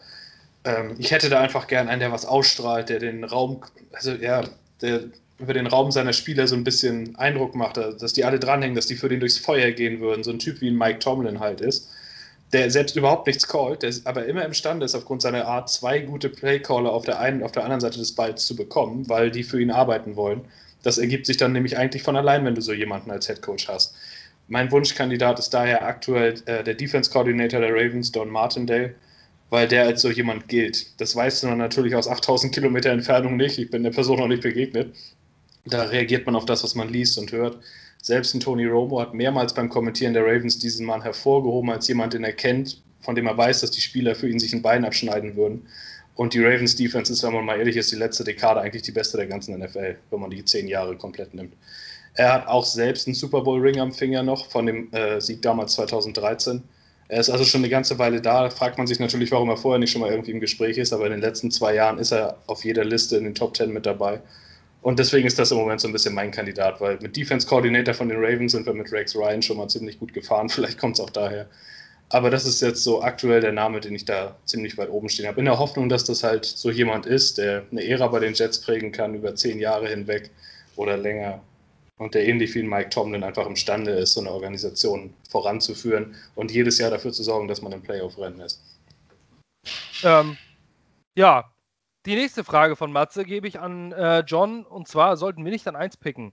Was hältst du von Justin Fields? Ähm, das ist nicht so einfach zu ähm, beantworten, finde ich. Ähm, Justin Fields ist ein super Quarterback ähm, und ich glaube, Justin Fields wäre in ziemlich vielen der letzten Drafts ähm, der klare Number One Overall Pick äh, geworden. Entschuldigung. Ähm, würde ich ihn picken. Ähm, also ich, man muss über Justin Fields nicht viel sagen, weil er ist ein unglaublich guter Quarterback. Die Frage, ob ich ihn picken würde, kann ich leider nicht so einfach beantworten, weil ich tatsächlich glaube, dass es für uns Sam Darno, also Es ist sehr schwierig, wirklich. Ähm, ich finde, das Problem, was man sich stellen muss, ist, hast du mit Justin Fields ähm, einen besseren Sam Darnold von der Leistung her? Ähm, und ich kann das nicht so klar beantworten, weil auch über Sam Darnold wurde mal gesagt, dass er ein Generational Prospect wäre. Ähm, ich glaube, dass, ähm, also ich finde, wir sollten nur einen Quarterback nehmen, wenn dieser Quarterback Trevor Lawrence heißt. Vielleicht bin ich auch einfach noch ein bisschen zu romantisiert, vielleicht ähm, bin ich auch einfach jemand, der ähm, zu sehr, zu lange an seinen äh, Spielsachen hängt, aber ähm, ich glaube, dass das Problem mit Sam Darnold, das Problem mit Sam Darnold ist einfach sein Contract. Das ist nicht, natürlich auch seine Spielweise, keine Frage. Sam Darnold spielt scheiße momentan, da muss man sich nichts ähm, drüber sagen, aber das Hauptproblem ist, ist, dass er bald eine Verlängerung haben will. Ähm, grundsätzlich ist Sam Darnold 23 Jahre alt, 24 Jahre alt. Aus dem ist noch ein guter Quarterback machbar. Vielleicht auch einer, der genauso gut ist wie Justin Fields. Und der einzige Quarterback, wo ich sage, das ist, der ist auf jeden Fall besser als Sam Darnold, ist Trevor Lawrence für mich wenn wir an zwei picken, würde ich, glaube ich, Stand jetzt tatsächlich nicht Justin Fields nehmen, sondern ich würde Pinay Sewell nehmen, zu dem wir vielleicht auch noch kommen. Ich weiß nicht, ob eine Draftfrage drin ist, aber Ja, doch. äh, genau, so würde ich es am einfachsten beantworten. Super Quarterback bringt, wird bestimmt gut, aber ich glaube, wenn man Trevor Lawrence nicht bekommt, sollten wir bei Sam Darnold bleiben. Ähm, also da bin ich komplett anderer Meinung. Meiner Meinung nach, nach ist Sam Darnold äh, die, die, New York Jets endgültig beendet. Ähm, auch die Leistung, ähm, er ist für mich der schlechteste Sta Starting Quarterback in der NFL. Streitet sich eigentlich nur mit Drew Lock darum. Ähm, aber Justin Fields, äh, Felix oder Peer, hat einer von euch eine äh, besondere Meinung aktuell zu Justin Fields? Oh, ist auch ein, also ist auf jeden Fall ein Franchise-Quarterback-Talent von dem, was er zeigt. Daran besteht keine Frage, aber das war Darnold auch, wie John schon gesagt hat. Ähm, ist schwer zu sagen, da muss man halt in die Feinheiten der Evalu Evaluation gehen. Der nächste Coach muss auch imstande sein, seinen Scheme auf die beiden Spieler zu, ja, zu prospecten, hätte ich jetzt fast gesagt. Also der muss imstande sein zu sagen, welchen möchte ich für mein Scheme haben, bei wem sehe ich höhere Chancen. Ich persönlich hänge auch immer noch sehr an Darnold, weil ich nach wie vor der Meinung bin, dass er nicht mal zu 5% was dafür kann, in welchem Zustand er aktuell ist man, hat, man verlangt von ihm, dass er übers Wasser läuft, obwohl er in drei Jahren den, die schlechteste O-Line, den schlechtesten Wide Receiver Core den schlechtesten Playcaller ähm, der NFL hatte. Ganz kurz, also dazu kommen wir das, nachher. Das wird explizit nachher nochmal gefragt. Ja, ähm, also ähm, bevor wir bei Sam bleiben, bleiben wir erstmal bei Justin Fields, bitte. Also Justin Fields, wenn man nur seine Leistung guckt, er ist für mich von dem, was ich bis jetzt gesehen habe, und ich habe ihn noch nicht in dem Sinne gescoutet, dass ich mir Tape angeguckt hätte, sondern das, was man so sieht, wenn man Ohio State mal spielen sieht, ist er für mich ein Half-Step below Trevor Lawrence. Trevor Lawrence ist ein absolutes Generational Talent, der beste Quarterback seit Andrew Luck, der rauskommt, keine Frage. Justin Fields ist auf einem ähnlichen Level, wie ich letztes Jahr Tour gesehen habe aktuell. Macht kaum Fehler, ist ein Playmaker, ist vor allen Dingen zwischen den Ohren sehr begabt ist ein Leader angeblich. Angeblich sagt sich immer so, er wurde als Team-Captain gewählt. Das ist für mich immer relativ wichtig beim Draften von College-Spielern. Also ich hätte keine Bauchschmerzen, wenn man den an zwei auswählt, aber wie John richtigerweise sagt, muss man das abwägen mit dem, was Darnold als Talent noch mitbringt. Ähm, Justin Fields, hast du eine Meinung, Felix? Ich äh, bin bei Per und bei John. Ich bin generell eher der Meinung, da können wir ja später auch noch drüber sprechen. Äh, ich würde eher runtertraden, glaube ich, weil wir einfach viel zu viele Baustellen haben. Ähm, aber wenn gleich noch explizit Fragen dazu kommen, schließe ich mich einfach den beiden an. Alles klar. Ähm, meiner Meinung nach, also Justin Fields hat bisher absolut die Lichter ausgeworfen. Das ist absoluter Wahnsinn, was er zurzeit in diesen drei Spielen an Statistiken auf den Platz gezaubert hat. Er glaube ich, 90% Completion Rate, ähm, 11 Touchdowns, 0 Interceptions. Ähm, das ist schon Wahnsinn, was der da liefert. Ähm, also für mich wäre es definitiv äh, ein, ein Ziel. Also ich finde, Justin Fields äh, sieht für mich derzeit so aus wie ein Deshaun Watson. Und ähm, deswegen denke ich, dass Justin Fields, wie auch schon äh, Per gesagt hat, eigentlich ein First Overall Pick ist. Wenn Trevor Lawrence nicht da wäre, dann würde man sich, glaube ich, gar nicht darüber unterhalten, wer der First Overall ist und das wäre Justin Fields. Deswegen sehe ich definitiv ähm, dem Ganzen gelassen entgegen. Wenn wir Trevor Lawrence nicht kriegen, dann mit Justin Fields und dann ist gut. Meiner Meinung nach zumindest. Ähm, Matze, Matze und Stefan, ähm, Matze und Tobi Tobi Hemp ähm, stellen jetzt quasi dieselbe Frage und zwar: Wer sind eure tra tragenden Säulen im Rebuild? Inwiefern? Also. Spieler ähm, oder? Jetzt am aktuellen Team, generell, was die Jets jetzt gerade haben, was sind die tragenden Säulen des Rebuilds, womit will man äh, in die Zukunft gehen? Also quasi Cornerstones und Eckpfeiler der Jets. die jetzt da sind. Ja, viele haben wir da nicht, würde ich sagen. Also, kurze äh, Liste. also äh, Michael Beckton und ich hoffe Quinn Williams sind so die beiden, die ich auf jeden Fall auch als realistisch ansehe. Und dahinter wird es dann schon eng. Ich hoffe auch immer noch irgendwie auf Darnold, aber es ist ja keine Ahnung, wie wahrscheinlich das ist. Und sonst ist da relativ viel relativ offen, finde ich. Also da muss ich eher im nächsten Jahr noch zeigen, wer da sich noch rauskristallisiert, äh, um wen man noch herumbauen kann. Ist meine persönliche Meinung. Es hat ein paar Spieler sonst jetzt Flashes, aber äh, es wäre jetzt nicht der Spieler dabei, wo ich sagen würde, den muss man dann unbedingt halten. Und Denzel Mims, klar, aber das ist jetzt für mich zu früh, den jetzt schon zu nennen, weil das halt sein erstes Jahr ist. Und sonst, Marcus May spielt eine ganz gute Saison, ganz solid, aber ist auch nicht so stark, dass ich jetzt sagen würde, der müsste unter allen Umständen äh, ja, ein Eckpfeiler sein. Deswegen wäre es bei mir tatsächlich momentan nur Mikael Beck und Quinn Williams, wo ich sagen würde, die sind quasi in Stein gemeißelt, darum würde ich aufbauen. Alles an der Line of Scrimmage. Ähm, weder dahinter noch davor äh, sieht es jemand anders. Also, äh, Per, hast du da noch andere tragende Säulen als Michael Beckton oder Quinnen Williams? Ja, mir fiel da gerade eine Twitter-Frage ein von vor anderthalb Wochen, hatte, glaube ich, Caporoso gestellt, von wegen, wer sind aktuell eure fünf wertvollsten Spieler im Jets-Roster? Und es passt so einigermaßen, finde ich, wenn man das abgleicht. Äh, Mackay Beckton ist der eine Building-Block, auf dem man hundertprozentig sicher sein kann. Franchise Left Tackle ist für mich klar. Ähm, dann habe ich tatsächlich Marcus May, weil ich finde, der bringt etwas mit, was du als Safety haben musst, nämlich die Fähigkeit, sowohl Man als auch eine Zone zu covern. Und er macht beides ziemlich gut. Deswegen würde ich ihn tatsächlich extenden und ihn als Building-Block einer guten Defense sehen. Denn ein guter Coverage Safety ist wertvoller als dieser Hard-Hitting Pass Rushing Safety, den wir weggetradet haben. Deswegen würde ich sagen, Marcus May Building Block ist natürlich ein Wort, wo du denkst, oh, super Typ und so, jedes Jahr All-Pro. Aber da wir nicht so viel anderes haben, würde ich ihn jetzt erstmal auf die Liste setzen, weil er ein guter Spieler in meinen Augen ist. Und ja, deswegen habe ich ihn da jetzt dann Quinn Williams, Denzel Mims sind für mich beides welche, wo ich hoffe, dass die die Entwicklung, die sie jetzt angedeutet haben, weiterführen, die dann auch auf dieser Liste auftauchen werden. Und dann habe ich noch jemanden, den ich, wo ich vor der Saison meinte, das ist unser einziger, den ich als Entwicklungs-Pro Bowl-Potenzial sehe, wo ich das da schon sagen konnte, das ist nämlich Foley Fatukasi, der auf dem Level unterwegs ist. Würde irgendjemand sagen, also beim Pro Bowl so werten, wie die Spieler unterwegs sind und nicht, ob sie in Winning Franchises sind, dann müsste Fatukasi ein paar Votes bekommen für das, was er abliefert. Der hat sich jetzt, der steigert sich jedes Jahr, wird immer wertvoller. Ähm, und für mich ist das jemand, wo man sagen kann, das ist ein Building Block neben Quinn Williams auf der anderen Seite des Balles. Und das sind dann eigentlich auch schon, dann ist die Liste eigentlich auch vorbei. Danach kommt dann nichts mehr, was nicht austauschbar wäre. Ich Bei meine, David würde ich nicht mehr erwähnen, also nicht bis klar ist, was da passiert. nee, ich meine, Fulo Fatokasi ist sogar ähm, unter den allen Run-Stoppern nur hinter Ja. Aaron Donald. Ja. Er ist, Ähm, glaube ich, irgendwie overall grade ist er Zweiter hinter Aaron Donald und hat sogar, glaube ich, jetzt lass mich nicht lügen, aber in einer Kategorie ist er, glaube ich, sogar davor. Ich weiß es aber nicht genau tatsächlich.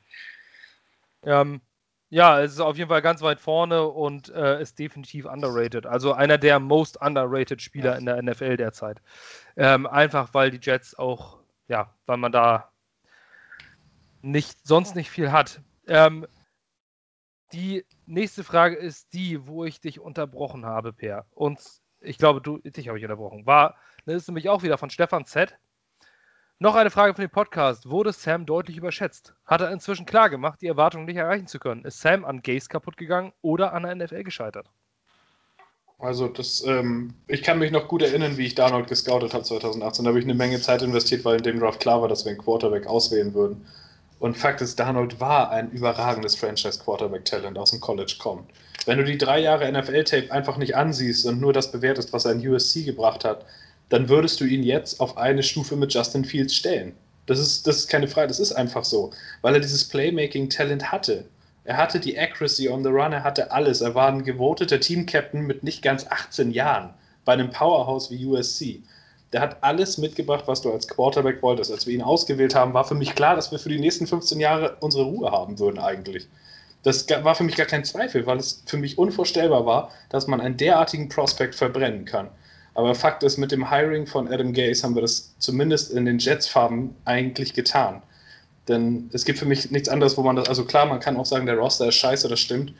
Ähm, Im Endeffekt hat man für Darnold alles so schlimm gemacht, wie es nur irgendwie möglich war. Du hast ihm die wenigsten Waffen überhaupt zur Verfügung gestellt, die man sich nur vorstellen kann. Die O-Line war in sein, also dieses Jahr ein Ticken besser, aber in den letzten beiden Jahren war es katastrophal. Dahinter wäre jeder verbrannt, den du dahingestellt hättest mit diesen Voraussetzungen.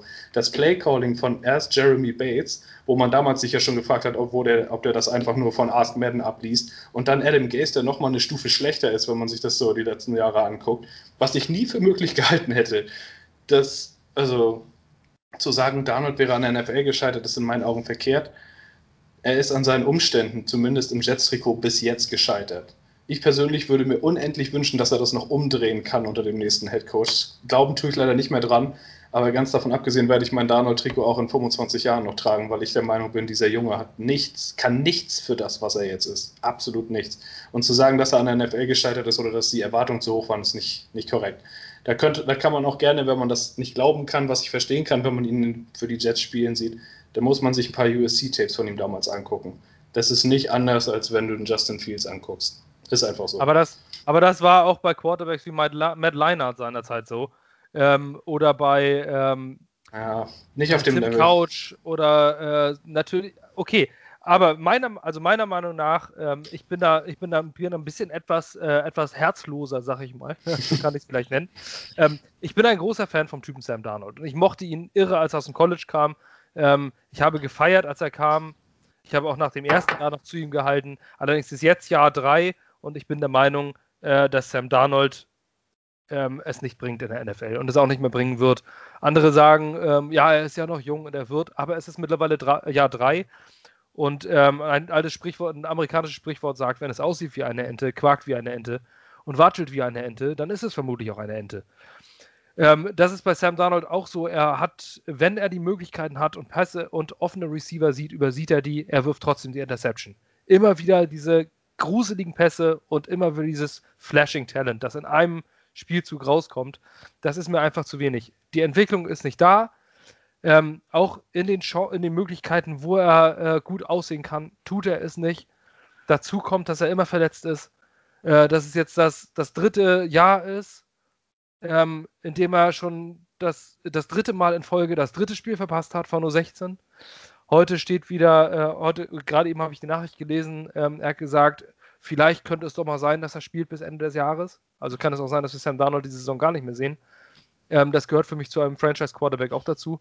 Wenn man sich einen Philip Rivers anguckt, äh, einen Brett Favre anguckt, ähm, ein, äh, weiß ich, vorher Ben Roethlisberger, der ist jetzt mittlerweile auch schon alt, die haben nie Spiele verpasst, nicht ein einziges. Die waren immer da, die haben immer gespielt und das ist ein Sam Darnold nicht. Ähm, woran es auch immer liegen mag. Ähm, das sucht man sich nicht aus und das ist keine schlechte Eigenschaft, aber ähm, man muss es auch mal objektiv sehen in einer NFL, äh, in einer NFL-Franchise und da ist es Sam Darnold für mich nicht. Sam Darnold ist dieses Jahr natürlich auch anhand des Supporting Casts, keine Frage aber trotzdem ist Sandano der schlechteste Starting Quarterback dieser Liga. Und ähm, er macht viele Fehler. Man sieht es jetzt, dass ein alternder, alternder Joe Flacco, der es letztes Jahr bei den Broncos nicht gebracht hat und für Drew Lock abgelöst wurde, ähm, jetzt Sam Darnold ablöst und man sich die Frage stellt, ob nicht Joe Flacco besser spielt für Sam Darnold. Äh, das sind für mich klare, eindeutige Zeichen und in meinen Augen ähm, ist es auch, es ist einfach nicht realistisch. Man muss sich das aus dem Kopf schlagen. Jets-Fans sind sehr romantisch, was sowas angeht. War damals auch bei Max Sanchez eine längere Zeit so. Ähm, man will irgendwie so seine Jungs behalten.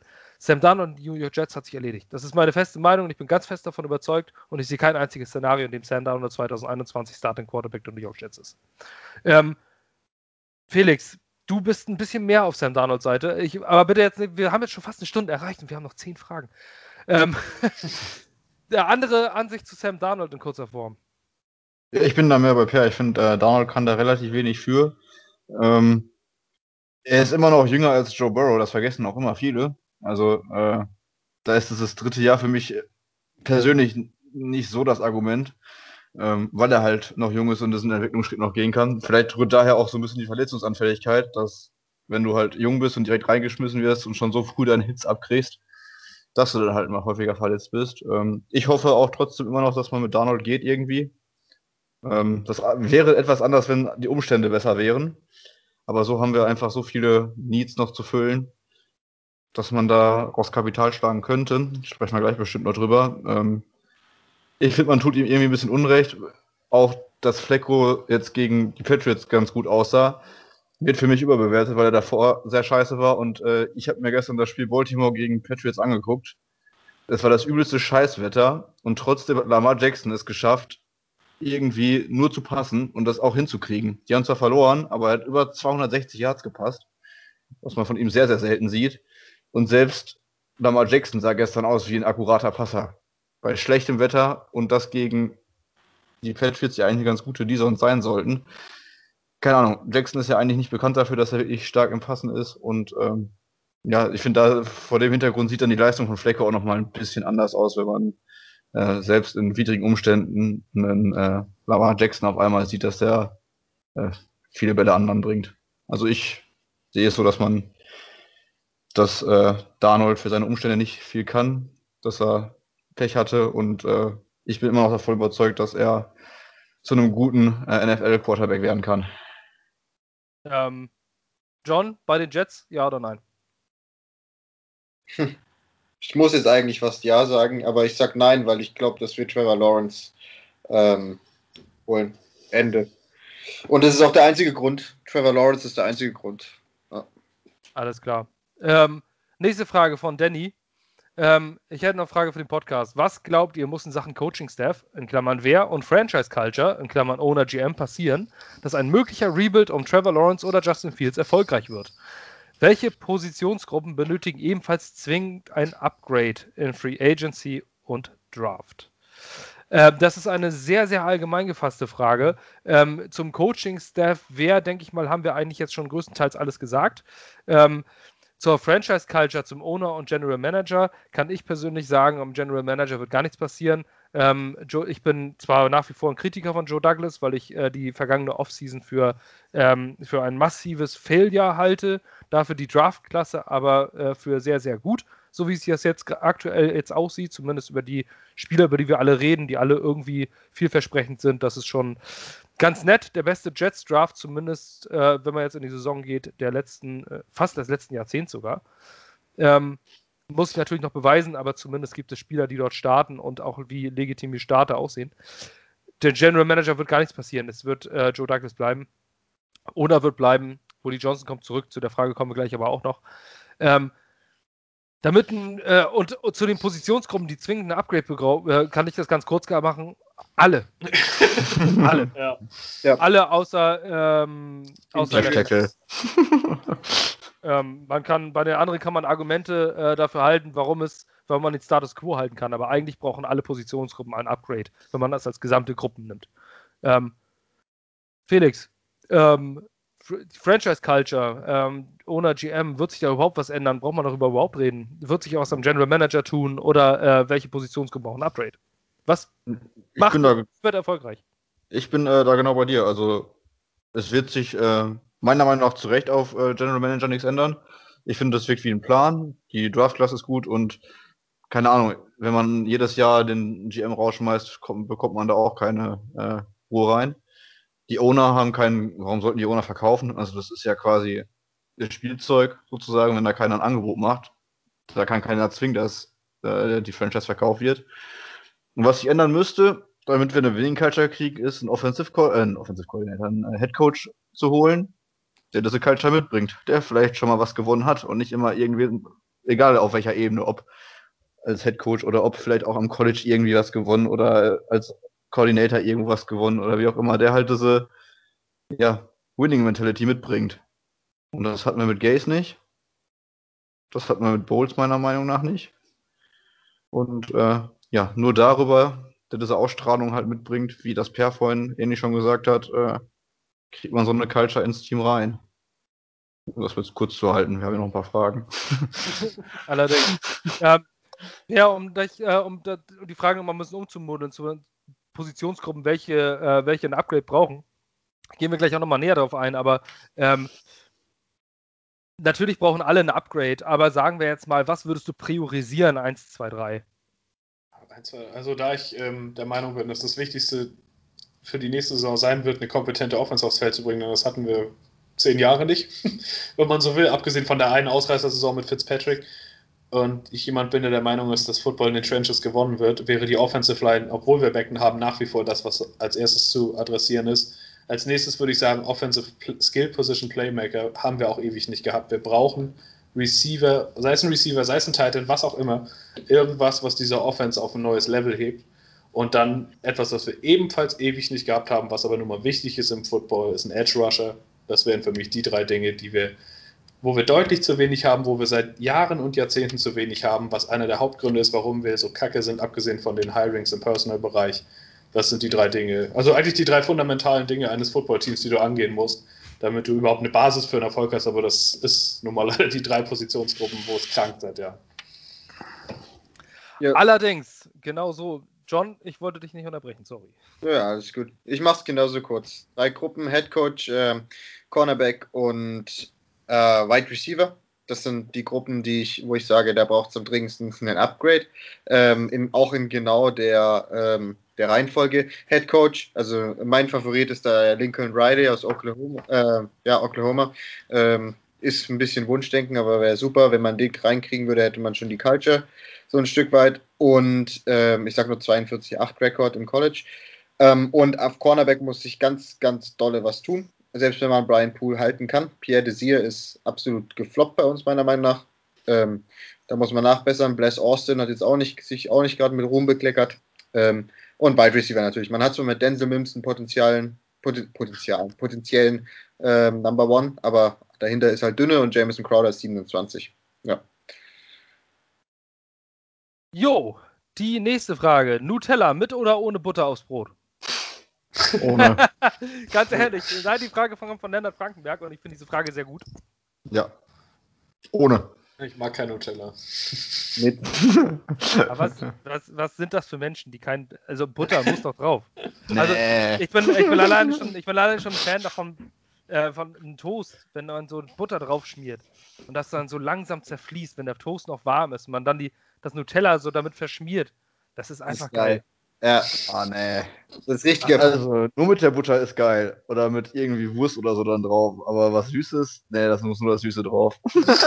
nee, Mar Margarine ist für mich die Hölle. Ich weiß nicht warum, wenn ich, ich hasse es, wenn ich irgendwo, wenn man dann irgendwo mal, mal nur eine Nacht war oder sowas und dann macht man noch so Frühstück und dann stellt die so Margarine auf den Tisch. Dann ist es für mich totaler Kock. Das ist der Cockblocker schlechthin. Dann will ich einfach nur nach Hause. Weil Margarine gehört in die Pfanne, aber nicht aufs Brot. Aber, aber Butter, doch so einen warmen Toast, Butter drauf schmieren. Und wenn es so ganz leicht verschmolzen ist, dann haue ich Nutella drauf.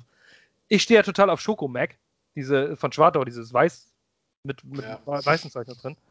Ähm, und ich bin eher, ich bin eher ein Kind, das, ein, ein kind, das Nuss. ja, aber ich bin ein Kind, das Nusspli, deswegen ich bin tatsächlich, ich habe immer Nusspli gegessen statt Nutella zu Hause. Ähm, und ich bin auch ein ganz großer Fan davon, ich weiß nicht, ob ihr es kennt, ähm, Schokostreusel aufs Brot zu machen. Und das auch mit schön dick Butter und dann die Schokostreusel da fest reindrücken. Geil. Oder SZ. SZ muss auch mit. Oh, ja. äh, SZ ist richtig gut. Das, das muss Premium. mit Butter. Ohne Butter geht's gar nicht. Ja, das stimmt. Und dann habe ich noch eine Sache gelesen in der Gruppe und zwar, ähm, seitdem habe ich den Glauben an die Menschheit verloren und ich weiß nicht, ich wollte jetzt eigentlich schon mir irgendwo eine Waffe besorgen und äh, Amok laufen, nachdem ich das gelesen habe. Ähm, die Frage kam tatsächlich auf, ob man zuerst die Cornflakes in die Schüssel packt oder zuerst die Milch.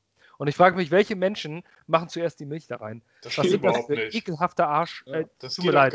Was sind das für widerliche Menschen, die das tun? Dann sind die Cornflakes doch kaputt, bevor du sie überhaupt isst. Spritzt doch die Milch raus. Man muss doch, du kannst ja. doch nicht, man schätzt doch an der Menge der Cornflakes ab, wie viel Milch man braucht und nicht an der Menge der Milch, wie viele Cornflakes man braucht. okay, sei das, äh, ist das auch geklärt. Also äh, Team Butter, eindeutig. Oder Nutella ohne, also das ist auch knochentrocken, wenn man das dann. Ja, er schmeckt richtig geil, richtig dick Nutella ohne Butter. Oh. Nee. das ist zwei Schichten. Aber ich mache meistens, ich weiß nicht, ob ihr das kennt, kennt ihr Lotus? Nee. Das ist so eine Spekulatiuscreme, die nehme ich meistens als Butter dann, wenn ich Nutella nehme. Die schmiere ich unten drunter und dann Nutella oben drüber. nee, ich kenne es ansonsten noch als, als äh, die beste Nutella, allerdings auch teurere Variante Ovo Maltine, dieses knusprige Schweizer Zeug, ähm, wo irgend so ein Knusperzeug drin ist. Also so wie Nuss-Nougat-Creme, halt nur mit so einem Knusperzeug drin. Schmeckt irre geil auf Pancakes, müsst ihr mal probieren. Ovo Maltine. So, nächste Frage. Ähm, von Jetzt hab ich Hunger. ich auch. Ich habe jetzt Bock auf Nutella Live- Live-Update, meine Freunde. Und ich glaube, das ist wichtig und das liebe ich, diesen Move. Die Jets haben gerade Offensive Lineman Pat Elfline von den Oh, super. Vikings geclaimed. Äh, schaut euch den mal an. Ist ein super O-Liner. Keine, ich glaube, den haben sie nur gehen lassen, weil äh, sie da ziemlich gut besetzt sind. Ähm, der wird auf jeden Fall, denke ich, bei uns starten. Kann er auf jeden Fall. Ja. Ja, Das Ist das Guard oder Tackle? Guard oder Center kann er beides. Ah. Ich glaube, als Center gedraftet, aber Guard gespielt bei den Vikings. Finde ich So. sehr gut. Ja, Elfline. Auch geiler Ja, Name. Zumindest haben wir den Namen schon mal gehört und das ist bei Offensive Lineman ja gar nicht so verkehrt. Ja. Ähm, nächste Frage von Robinson. Äh, ich gehe davon aus, er heißt Rob. Auf jeden Fall steht Rob Inson dort. ähm, besteht die Chance im Angesicht der US-Wahl, dass Christopher Johnson nun bald wieder durch seinen Bruder Woody abgelöst wird und es ownertechnisch bergauf geht? Chance ich ist gut. Finde, also ich finde, das muss man zweiteilen, weil die Chance, dass Christopher Johnson zurück, äh, Quatsch, Woody Johnson zurückkommt, die ist sehr hoch, denke ich. Die Chance, dass es dann bergauf geht, die ist eher nicht so gut. weil, ähm, also ich finde jetzt ehrlich gesagt nicht, dass die beiden Brüder sich da irgendwas gegeben haben. Ähm, aber gut. Also ich denke schon, dass der zurückkommt, eher früher als später. Ähm, ja. Die Johnsons lassen es ja eh sowieso eher so läppern. Also ob das wirklich dann signifikant bergauf geht, wie beispielsweise mit Steve Cohen bei den Mets, ha, glaube ich nicht. Ähm, also ich glaube, ähm, dass, dass, dass sich was ändern wird, wo die Johnson jetzt zurückkommen. Ich glaube zwar schon, dass sie ab und zu mal telefoniert haben, aber ich glaube, Botschafter der Vereinigten Staaten im United Kingdom ist ein absoluter Fulltime-Job. Ähm, ich habe selber äh, im Rahmen meines Berufs schon mit Politikern zu tun gehabt, äh, die auch nur in Anführungszeichen verhältnismäßig geringe Ämter, wie zum Beispiel ein Ministerpräsident von Schleswig-Holstein hatten. Ähm, wenn man sich aber deren äh, Tagespläne anguckt, dann sind die teilweise am Tag 16, 17 Stunden unterwegs und die gehen wirklich nur ins Hotel zum Schlafen. Ähm, und das ist nur der Ministerpräsident von Schleswig-Holstein. Wenn man sich jetzt vorstellt, was der Botschafter der Vereinigten Staaten von Amerika im United Kingdom zu tun hat, der hat keine Zeit, sich um die Jets zu kümmern. Und der hat auch keine Zeit, sich um Coaching-Hiring zu kümmern oder sich die, die Pros und Cons, der hat noch nicht mal Zeit, so einen Podcast wie hier aufzunehmen. Die Zeit ist einfach oder nicht sich hier anzuhören von uns. Genau. Schade, echt. Naja, das tut er schon. Ähm, da hat er mir schon mal eine WhatsApp geschrieben, äh, dass ihm eine Äußerung nicht gefallen hat. Aber gut. Schöne Grüße an dich, Woody. Ähm, nein, aber Woody Johnson war lange Zeit der Acting Owner. Und ähm, er hat, was Coaching-Hires angeht, gar nicht so den allerschlechtesten Job gemacht. Ähm, es hat sich am Ende nicht immer alles ausgezahlt. Aber Herm Edwards seinerzeit war ein verdammt gutes Coaching-Hiring. Ähm, Rex Ryan war ein verdammt gutes Coaching-Hiring. Er hat äh, zwei Championship-Games äh, mit den Jets geschafft und danach ist es aufgrund diverser General Manager-Fehler äh, eingebrochen. Auch Todd Bowles war nicht der schlechteste Hiring. Er war damals ähm, Koordinator des Jahres ähm, von den Arizona Cardinals. Also, dann kam Christopher Johnson und den einzigen Job, den Christopher Johnson gemacht hat, war Adam Gates zu hiren. Ich glaube, dass Christopher Johnson hat es nur kommissarisch gemacht und das denkbar schlecht. Ähm, ich kann mir vorstellen, dass es gut ist, dass Woody Johnson zurückkommt, aber nur im Angesicht der aktuellen Situation. Ähm, ich glaube, dass Woody Johnson einer der schlechteren Owner der NFL ist, aber ich glaube, es ist eine, ein Upgrade zu Christopher Johnson, meiner Meinung nach. Und ich glaube, dass jetzt was passieren wird, wenn er zurückkommt und die Geschäfte wieder übernimmt. Aber ob das im Januar schon ist, glaube ich eigentlich nicht, weil die Amtszeit geht ja tatsächlich bis, weiß ich jetzt nicht, Dezember, Januar ungefähr knapp, bis die wirklich switchen. Ja. Also bis dahin wird er, glaube ich, schon noch da sein, vielleicht seinen Nachfolger einarbeiten. Also ich glaube nicht, dass er das Coaching-Hiring im Januar machen wird. Also ich weiß nicht, ob er da die Zeit dann schon dafür hat. Das kann ich mir irgendwie nicht vorstellen. Was aber schade ist, weil die drei Namen, die du da eben als Headcoach meintest, also zumindest Herman Edwards und Rex Ryan, sind genau das, was uns jetzt fehlt, nämlich Culture-Bilder. Ja. Also Leute, die wissen, wie man einen Raum anführt. Ähm, gut, ich gehe direkt zur, zur nächsten Frage und ähm, eine Frage, Rob, die werde ich jetzt mal wieder rausnehmen. Und zwar seht ihr irgendeine Chance des Horrorszenarios, dass Adam Gase nicht gefeuert wird. Das haben wir vorhin schon, ja, sind wir vorhin schon durchgegangen. Und zwar, die nächste ist jetzt noch mal ein bisschen äh, das Topic ändern. Was haltet ihr von Football-Format ran NFL? Was findet ihr gut und was eher schlecht? Äh, Felix, bei dir starte ich. Ähm, ran NFL, ich finde es generell eigentlich ganz gut. Also ähm, für die breite Masse bringt das halt die Unterhaltung, die es bringen soll. So die grundlegenden Sachen äh, erklären die eigentlich auch ganz gut. Ich mag einzelne Leute dort, andere gehen mir auf den Nerven, aber das ist ja gang und gäbe. Also generell finde ich es gut, weil ich glaube, dass RAN schon echt viel dann auch für den Football und für die Football-Aufmerksamkeit hier in Deutschland getan hat. Ähm, ich weiß nicht, ob es ohne RAN, ob der Zone da zum Beispiel äh, NFL anbieten würde, als Beispiel. Ähm, wenn man natürlich dann etwas weiter in der Materie drin ist, kann man sich es nicht mehr so richtig angucken, weil einfach viele Sachen äh, sehr vereinfacht erklärt werden, weil halt viel Effekthascherei dabei ist, um möglichst viele Zuschauer zu generieren, viele Klicks auf Internetseiten zu generieren, um halt damit Geld zu verdienen, weil es halt ein Privatsender ist. Ähm, ja, und äh, manche Experten sind für mich da auch keine Experten, um das mal so zu formulieren. Aber für, für einen Einstieg in Football, finde ich, macht Ran der NFL das ganz unterhaltsam und ganz gut. Und ähm, ich glaube, hat darüber auch viel für den Football oder für die auf Football-Aufmerksamkeit äh, in der breiteren Bevölkerung in Deutschland getan. Das ist meine Meinung. John, Ran NFL, deine Meinung dazu? Jugendfrei oder nicht jugendfrei? ja. äh, wir, sind, äh, wir sind ein Podcast, ein Interessenpodcast der meistens nach 23 Uhr gehört wird, also nicht jugendfrei. hey, ganz ehrlich, Leute, also ran NFL, super Idee gehabt, ähm, mit die NFL hier rüberzubringen, ist auch schön und gut, haben sie gut gemacht. Felix hat es wirklich richtig, also stimmt, sie haben viel für den Football in Deutschland getan. Ähm, ohne sie hätte ähm, Football nicht diese, ähm, diese mediale Aufmerksamkeit bekommen. Aber Leute, das sind, also ich kann mir die nicht mehr angucken. Ich, ich habe die nicht mehr geliked auf Facebook, ich folge denen nirgendwo mehr, weil das wirklich teilweise einfach nur, man verzeih mir die Wortwahl, Kackpatzen sind, die einfach nur Klicks generieren wollen. Wenn ich mir da einfach schon wieder ähm, diese dummen Memes angucke, in denen die wirklich von jemandem gemacht werden müssen, der einfach bis auf die Schlagzeilen nichts, aber auch gar nichts vom Football mitbekommt, dann denke ich mir, also irgendwie ist das schon gezielte Desinformation und dann kann ich die genauso gern ähm, haben, wie die Säcke von Fox News oder von wem auch immer die Meinungsmache machen. Weil ganz ehrlich, ran NFL ist super cool. Wenn ihr Fans von einem erfolgreichen Team seid, dann werdet ihr gehypt, dann werdet ihr hochgepusht. Aber wenn ihr, also wenn ihr Fans von einem Team seid, das gerade nicht so auf der Höhe ist, oder auch nur im durchschnittlichen Team, dann treten die einfach nur auf euch rum, um ähm, irgendwie Klicks zu bekommen und irgendwie Likes. Und da kann ich einfach nicht dagegen stehen äh, daneben steht. Das, das, kann ich verstehen. Da muss man vielleicht differenzieren, das habe ich vielleicht auch falsch gesagt. Ich finde, die Sendung ist da noch ein bisschen anders als der Internetauftritt. Ja, der Internetauftritt ist echt sehr, sehr äh, fragwürdig. Ja. Also ich bin ein Riesen, ähm, ich, ich, ich, mag ein paar, oder ein Riesen ist falsch, ähm, ähm, die Sendung an sich, die ist schon ganz gut, wenn man Football gucken will und kein Englisch versteht, sprich wenn man ähm, einfach auf Deutsch gucken will, ähm, keine Frage. Ähm, auch die Experten sind teilweise wirklich gut. Patrick Gesume kannst ja nichts drüber sagen, ganz ehrlich. genauso, ich war auch schon immer ein Fan von, hier, wie heißt er, äh, Carsten Spengemann, glaube ich, den fand ich auch schon immer gut. aber ja, Internetauftritt ist, Auftritt ist absolut unter aller Sau, finde ich. Also kannst du dir echt nicht geben. Da, da klinge ich gerne ein. Ich finde den Internetauftritt ähm, sogar moralisch verwerflich von RAN NFL, also meistens sexistisch, ähm, frauenverachtend, äh, was da teilweise für Klicks kommen. Wer hat die geilsten Cheerleader und sowas? Also es ist wirklich, wirklich verwerflich, was die teilweise da bringen. Ähm, dann geht es, ähm, dann ist es äh, eine, äh, ein, ein Hype-Szenario für die New England Patriots. Selbst jetzt noch wird darüber diskutiert, welchen Quarterback und genialen Schachzug die Patriots wieder könnten. Ähm, ich mag das Konzept an sich nicht, allerdings ähm, ist es ein Privatsender und die dürfen das.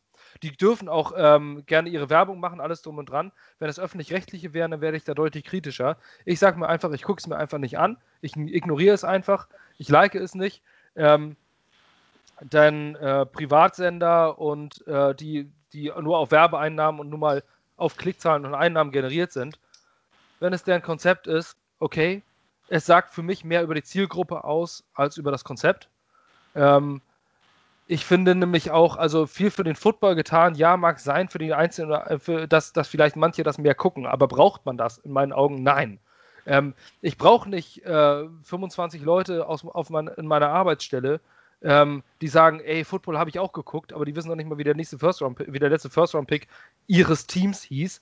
Ähm, das brauche ich nicht. Also mir persönlich gibt es keinen Mehrwert.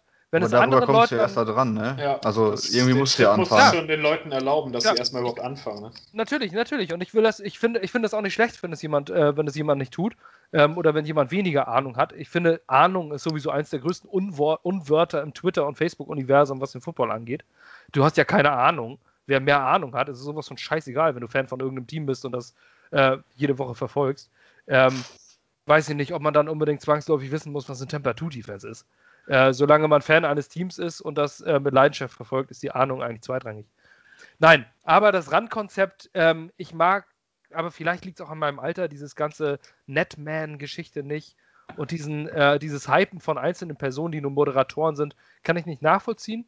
Ich weiß nicht, äh, warum sich daraus immer solche Streits entstehen, warum manche äh, auch persönlich werden, wenn sie irgendwelche Leute, die im Fernsehen ähm, eine gewisse äh, Reichweite haben, äh, schon teilweise echt persönlich beleidigen. Wenn man jetzt so eine, so eine Leute wie den Christoph Domisch nimmt, den Icke oder sowas. Ähm, ich mag die Art nicht des, des Sendungskonzepts, aber was sich manche Leute bei Twitter etc. herausnehmen, solche Menschen auch pers auf persönlicher Ebene zu beleidigen, finde ich widerwärtig.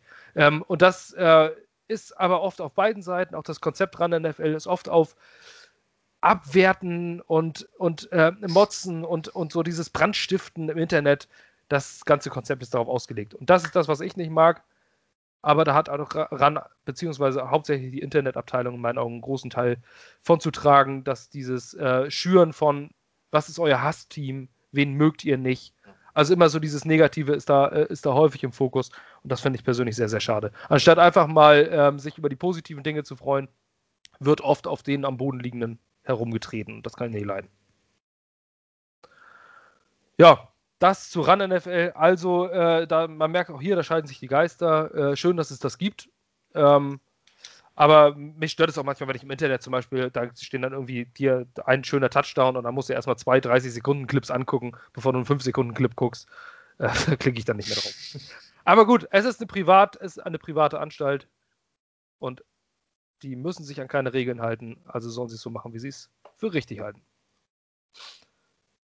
Die nächste Frage von Robert Chelong, potenzielle und realistische Free Agent Signings und dann die voraussichtlichen Draft Needs mit dem Too Early Mock Draft. Ähm, ich möchte dich nicht äh, ganz, äh, ich möchte jetzt das, das hier nicht unterbügeln, aber ein Mockdraft wäre jetzt in einem Pod Podcast halte ich für nicht sinnvoll, weil den First oder Second Overall Pick kriegen wir sowieso und da würden sowieso Trevor Lawrence oder Justin Fields. Ähm, ich sehe kein anderes Szenario. Ähm, aber potenzielle und realistische Free Agent Signings. Mit den, die Drafts sind ja auch die Draft, die Draft sind ja alles. Ja, Ah, ja, was Draft Beats angeht, ist halt echt ein bisschen früh. Wir sind jetzt im November. Du kannst vielleicht sagen, wer die 10, 15 besten Spieler in der Draft-Class sein werden, aber mal ganz im Ernst, viele haben noch gar nicht deklärt. Du weißt noch gar nicht, wer sich für den Draft anmelden wird. Vor dieser Anmeldefrist ist für mich jeder Mock-Draft vollkommen obsolet. Ich meine, als Jets-Fan machst du das, weil du sonst nichts Besseres zu tun hast, weil die Jets halt kacke sind. Aber es ist nicht inhaltlich besonders sinnvoll, muss man einfach so sagen. Ähm, Free Agent Signings, also ich habe tatsächlich vorhin mal äh, 20 Minuten so ein bisschen die Free Agents, die da kommen, durchgeguckt. Und das, die Klasse liest sich eigentlich erstmal ziemlich interessant. Also da sind deutlich mehr, also da ist deutlich mehr Fleisch am Knochen, als es letztes Jahr in der Free Agency war. Ähm, Gerade was Receiver auch angeht, da tauchen Namen wie Chris Godwin, Kenny Golladay auf. Ähm, Moment, ich habe die Seite da. So, Alan Robinson von den Bears wird wieder Free Agent. Also das, da sind schon ein paar dabei, wo man sagen kann, die werden uns sicherlich verstärken oder würden uns verstärken. T.Y. Hilton, auch wenn er natürlich ein bisschen in die Jahre kommt. Und Corey Davis dreht dieses Jahr zumindest ein bisschen auf. Will Fuller wird Free Agent. Also da sind schon Möglichkeiten da.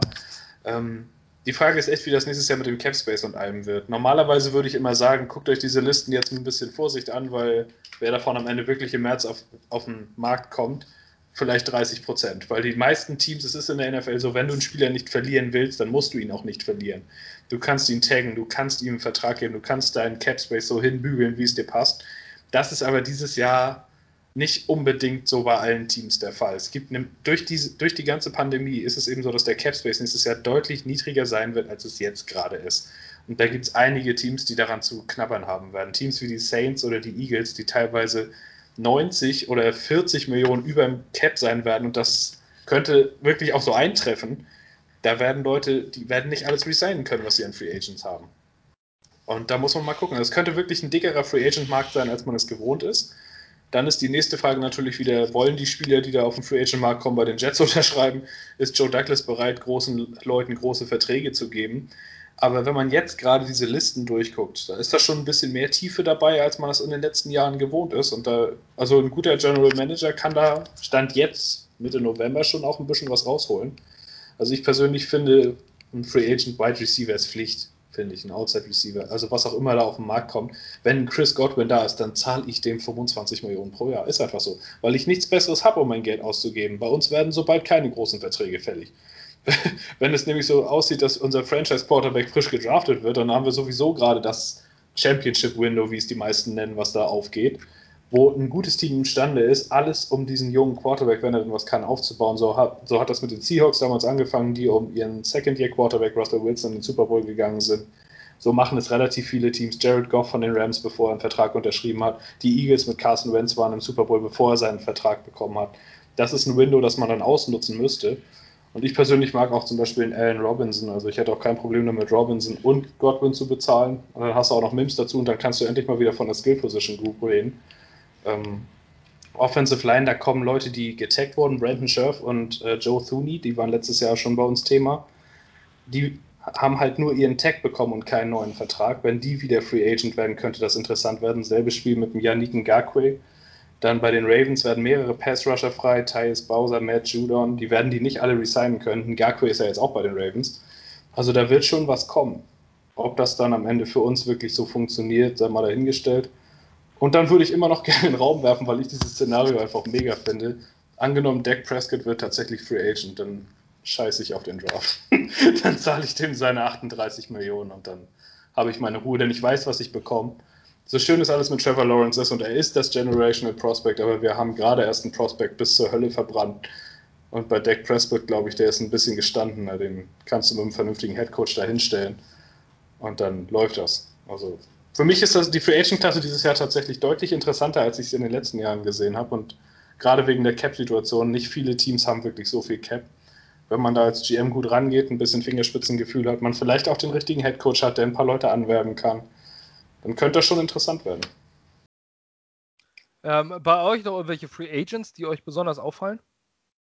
Ähm, von den kleineren Wide Receivers hätte ich äh, Curtis Samuel ganz gerne. Ah, stimmt, den gibt's auch Den noch. kann man bestimmt günstig kriegen und der zeigt jetzt momentan bei Carolina, dass man den auch sehr vielfältig einsetzen kann. Der war, glaube ich, auf dem College auch Running Back erst. Ähm, und macht da momentan ein bisschen aufmerksam und wäre vielleicht die etwas günstigere Variante sogar noch. Ähm, ich glaube zum Beispiel nicht, dass ein Golladay oder ein Godwin tatsächlich den Markt erreichen. Ähm, sonst über Will Fuller wäre ich zum Beispiel froh. Der zeigt es ja zumindest auch mal, dass er fit bleiben kann. Hat auch ein bisschen an Masse zugelegt. Ähm, keine Ahnung. Ich finde äh, Will Fuller richtig gut. Ähm, und ich weiß nicht, ist Justin Houston nicht auch? Der nicht noch Free Agent? Der nicht ein bisschen alt? Das ist doch schon Ja. 3000, oder nicht? Ja, aber für ein, zwei Jahre, um über Edge noch was zu machen, vielleicht einen jungen Edge Rusher, den man vielleicht pickt, noch ein bisschen anzuleiten, fände ich. Also für mich ist es Bud Dupree, der nächstes Jahr Free Agent wird bei den Steelers, äh, den ich äh, priorisieren würde. Äh, guter Pass Rusher, die Steelers haben quasi gar kein Geld mehr, die müssen nämlich ganz viel freimachen. Ähm, die Steelers haben jetzt Stand jetzt 20 Millionen unter, also minus an Cap Space. Äh, die können Bud Dupree eigentlich realistisch betrachtet nicht resignen. Ähm, das wäre für mich einer, den ich ganz gerne haben wollen würde. Insbesondere dort würde ich investieren, ähm, dass man über einen Pass Rush ein bisschen was bekommt. Danach haben wir wirklich nichts. Wir haben eine Defensive Line, aber Pass Rush auf Außen haben wir nicht. Und wenn wir einen Wide Receiver holen, wie ein Allen Robinson zum Beispiel oder einen Chris Godwin und den pairen mit Denzel Mims und Jamison Crowder, dann brauchen wir uns nicht mehr darüber unterhalten, dass wir keine Waffen haben. Obwohl Denn Godwin dann- ja auch eher ein Slot-Guy ist, ne? Ich Ja, denke ja. mir, Kannst du Crowder traden, noch einen Pick vorausholen? also gerade was die Steelers und ihre Cap-Situation angeht, äh, wird auch ein gewisser Juju Smith-Schuster ganz Ja, interessant, möchte ich ja. mal ganz kurz sagen, der ja auch bald einen neuen Vertrag kriegen sollte, beziehungsweise eben nicht. Ähm, und um bei scheiß Cap-Situationen zu bleiben, die Saints, die sind mal so richtig in den Vögel worden von der NFL, zumindest projected. Ähm, da gibt es zum Beispiel auch einen Michael Thomas. Ähm, was ich aber ganz kurz sagen möchte, als einziger Kommentar zu diesem Thema oder zu dieser Frage, ist, ich tatsächlich möchte ich, was den Draft angeht, nur nochmal Pinay Sewell ähm, reinwerfen. Guckt euch den einfach mal an. Auf, ist ein O-Liner, also äh, vielleicht nicht ganz so interessant für ähm, manche Leute, aber ähm, ist wirklich ähm, doch noch eine Überlegung wert, finde ich. Gerade wenn man sagt, man tradet zwei, drei Picks zurück ähm, im Draft. Penny Sewell. Ähm, Mhm. Den auf einer Seite Hab und Beckton auf der anderen. Also wenn du den, wenn du den auf der einen Seite hast, Becken auf der anderen Seite, wie Per sagt, dann kann dein Quarterback so gut, dann kann der da hinten Party machen und dir passiert nichts. Ähm, wir gehen weiter und zwar von Thomas, äh, Thomas Gerhard Betz. Ähm, ich lese die Frage komplett vor. Es ist der 5. Januar 0.30 Uhr deutsche Zeit. Gerade geben die Jets bekannt, dass sie sich von, dass sie sich von Adam Gase getrennt haben. Die Herrschaft des dunklen Nords ist nach einer 1-15-Session beendet. Und was nun zwei First-Round-Picks auf 1 und 28 der General Manager steht fest, mit welchem Head Coach und Offensive Coordinator können die Jets Trevor Lawrence überzeugen, überhaupt am Draft teilzunehmen? Was ist, also, ähm, darf ich die Frage beantworten? Gerne. Also, ich finde, das ist wieder eine dieser Verschwörungstheorien, dass Leute der Meinung sind, Trevor Lawrence würde, im, also zumindest äh, entschuldige mich, wenn ich falsch liege, aber ich lese da jetzt mal raus, dass Trevor Lawrence deiner Meinung nach im College bleiben könnte, weil er keinen Bock auf die Jets hat. Das, das lese ich da auch raus, ja. Das wird niemals, oder nein, niemals will ich nicht sagen, aber das wird nicht passieren. Da bin ich mir fast sicher. Das ist einfach, genau dafür wurde dieses System ähm, erfunden. Ein, ein, die besten Spieler gehen zu den schlechtesten Teams, weil es die Jets sind. Gesundheit. Die 016 Browns von Danke. ein paar Jahren. Bless you. Ähm, ob da jetzt die Jaguars stehen, die oder wer auch immer. Es wird immer ein scheiß Team sein, das dich bekommt.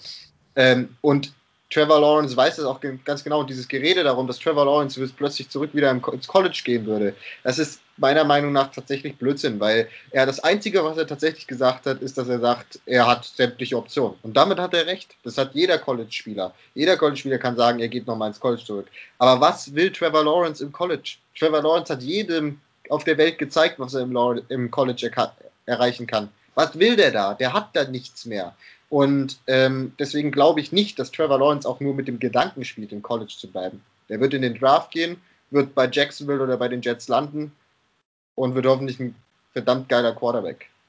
Also ich kann dazu nur sagen, Trevor Lawrence hat in diesem einen Interview, worauf wir alle auf den Zug aufgesprungen sind, gesagt, ähm, er, er pla- also erst vor der Saison hat er gesagt, er graduate in Dezember. Das heißt nicht nur, dass er aus dem College vom Sport her, Sportlichen her geht, sondern auch, dass er seinen College-Abschluss macht, auch schulisch. Ähm, das heißt, das ist sein Plan und das wird er durchziehen.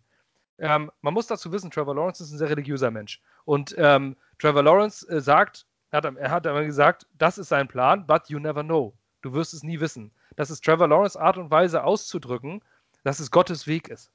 Ich bin kein religiöser Mensch, aber viele NFL-Spieler sind religiöse Menschen. John, du bist auch ein religiöser Mensch, du wirst wissen, wovon ich spreche.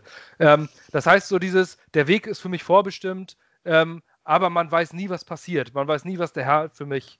Ähm, das, wird, das wird, genau, das wird seine Aussage gewesen sein. Ähm, das geht nicht darum, äh, welches NFL-Team. Ich weiß auch nicht, warum die Leute glauben, dass diese Spieler nur, äh, nur dieses eine Thema in ihrem Leben haben. Die haben noch andere Dinge. Wir sehen, verbinden Trevor Lawrence nur mit Football.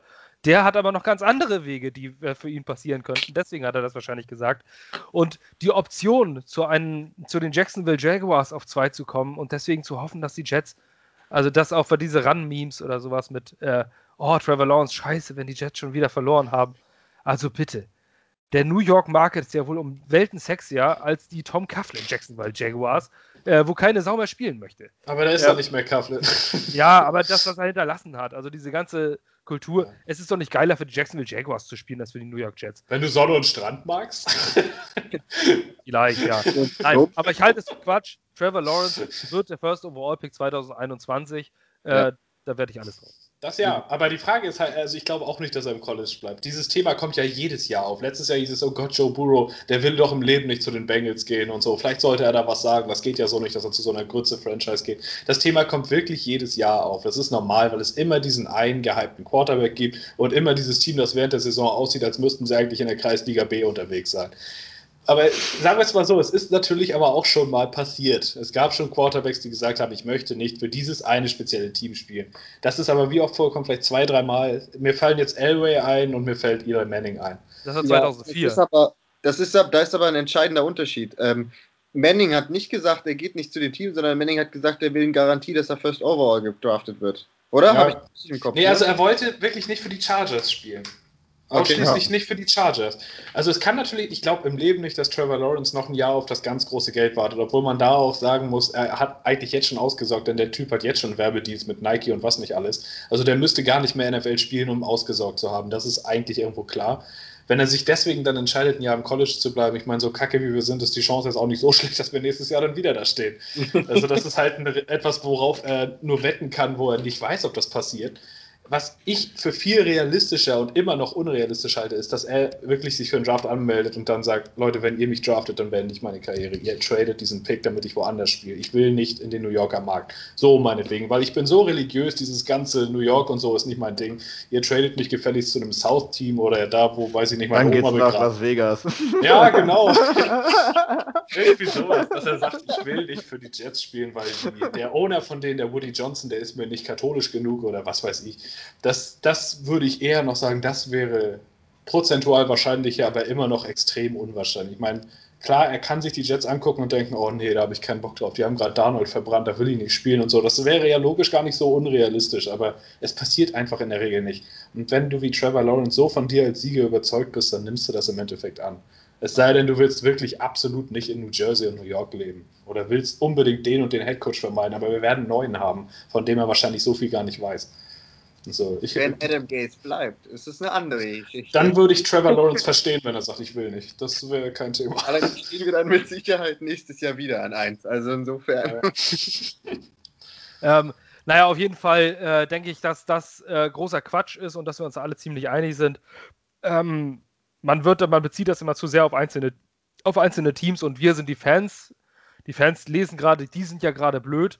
Ja, aber jetzt denken aber auch wieder, äh, jetzt denken aber auch viele, die New England Patriots sind das Nonplusultra. Äh, wenn man 20 Jahre zurückdenkt, dann waren die Non, äh, zum, oder, oder die New, New, Orleans Saints, da waren New Orleans Saints der Fußabtreter der Liga. Ähm, das unterliegt einer ständigen, äh, einer ständigen Wandel und das ist klar, wenn du First Overall bist, dass dann nicht äh, der nächste Super Bowl-Contender um die Ecke kommt und dich äh, aufnimmt. Ähm, Trevor Lawrence wird im Draft 2021 verfügbar sein. Punkt. Ja. Ähm, und ich glaube nicht, dass man einen College-Spieler, das ist, äh, das ist, was John auch gesagt hat, nicht überzeugen muss, mit irgendeinem Coach sich draften zu lassen. Die, haben gar kein Mitspracherecht. Draft ist eine Auswahl. Das ist nun mal so. Deswegen da kannst du nicht. Das falsche Herangehensweise. ja, eben. Du bist ja jetzt ziemlich der Bittsteller, der da hinkommt. Und nee. mal ganz davon ab, äh, man handelt, handelt, auch keine Verträge aus, wie es damals bei Eli Manning noch war. So Collective Bargain Agreement, sogenannte Rookie Wage Scale, das ist äh, fest, was du an Geld bekommst als First, also von, von Pick Nummer 1 bis 240 oder wohin das mittlerweile geht, ähm, ist festgelegt, was für ein Gehalt, was für einen ähm, Vertrag du erhältst. Das heißt, jeden Pick, den du früher gehst, ist für dich finanziell viel, viel lukrativer, gerade in der ersten Runde. Das ist ein extremes Gefälle. Das heißt, da sagst du nicht, ich gehe zum anderen Team und verzichte mal eben auf zweieinhalb Millionen. Also bitte. Ja, und wenn, dann willst du doch derjenige sein, der in New York das Ruder rumreißt, den New York Jets zu Glanz verschafft, äh, anstatt in zwei Jahren mit den Jacksonville Jaguars äh, eine Wildcard teilzunehmen. Definitiv. Ja. Wobei, als muss ihm dazu, finde ich, noch sagen, das Thema wird uns noch begleiten. Wir werden diesen First Overall Pick haben, relativ wahrscheinlich, und dieses Thema wird von den großen Medien noch eine ganze Menge. Die, also die Sau ist noch lange nicht fertig durchs Dorf getrieben. Das Nein. wird Einfach weil wir dermaßen scheiße aussehen und Trevor Lawrence halt dieser absolute Heilsbringer ist, der so viel mitbringt. Das Thema wird über Wochen, bis Lawrence irgendwas selbst sagt, wird dieses Thema immer wieder kommen. Und das wird auch von großen Medien wie ESPN oder so, die die Jets ja sowieso schon verteufeln bis zum geht nicht mehr, das wird immer wieder kommen. Also da aber muss man sich darauf einstellen, dass man das Thema noch öfter mal hört. Aber Fakt ist, dass man da ein bisschen Gelassenheit reinbringen muss. Auch alle zu, unsere Zuhörer ja. und Zuschauer. Deswegen sage ich das, daran. dass man und, sich darauf äh, einstellt. Das Thema wird nicht so weit weggehen, aber ich würde mich deswegen nicht verrückt machen. Genau. Lasst euch nicht wegen der nächsten Nachricht, weil Trevor Lawrence irgendwann seiner Twitter-Bio ein Wort geändert hat oder sowas. Lasst euch nicht kirre machen. Ähm, das, die, die Bengals-Fanbase wurde letztes Jahr, ich bin da relativ nah dran, weil mein Bruder großer Bengals-Fan ist, wurde letztes Jahr wirklich penetriert. Massiv. Ja. Über, das war kaum, kaum auszuhalten, äh, was auf den Bengals rumgehackt wurde. Und jetzt ist es total ruhig. Joe Burrow ist ein super Quarterback und das ist total ruhiges Fahrwasser und keiner interessiert sich mehr für die Bengals. Ähm, das haltet es einfach aus, aber geht gelassen daran. Ja. Ähm, Mark Mick fragt, Aufschlüsseln der zukünftigen Picks und Möglichkeiten mit diesen Starter zu traden. Mit das ist was? Mit diesen Starter zu traden. Äh, Starter ja. zu draften. Ach so. Ah. äh, nee, Starter zu traden. Doch, Starter zu traden hat er geschrieben. Ja, aber dann verstehe ich die Frage nicht so ganz. ja, jetzt Aufschlüsseln, Aufschlüsseln der zukünftigen Picks. Also, ähm, so. ich würde das jetzt nicht zu weit in die Zukunft gehen. Äh, die New York Jets halten, den, ähm, halten zwei First-Round-Picks dieses Jahr. Ähm, den eigenen und den der Seattle Seahawks, wo man natürlich immer darauf bauen muss, wo die Seahawks landen. Ähm, und den in der zweiten Runde und dann haben sie noch zwei Third-Round-Picks. Also sind es insgesamt fünf Picks in die Top 100. Also, Müssen vier Starter sein. Finde ich. Ja. Würde ich auch so sehen. Bei dem Kader momentan. Ja, okay. Aber also auch gute. Also vier, vier, Star, vier Star von fünf Picks wären in meinen Augen drei Instant-Starter und einen, der mal in der Saison zum Starter wird, auf jeden Fall mindestens Pflicht für einen guten General Manager. Denke ich auch. Ja. Und Traden der Picks halte ich für macht Unsinn. Douglas nicht. Dafür ist er Ein, nicht halt so. im Ah. Obwohl Trader Joe, Trader Im- Joe hat auch letzte Runde in der zweiten. ist Ja, runter. Ach so, ich dachte jetzt für einen Starter traden, weil er das so gefragt hat. Also ich Äh. glaube nicht, dass er das mit einem anderen Spieler acquired. Aber runter traden wird der Typ. Oh, das ist sein Ding. Ich glaube, Ich der. hoffe, dass er den ersten runtertradet. Ich bin Das vielleicht der er Einzige hier, aber ich Ich hoffe, dass er den so.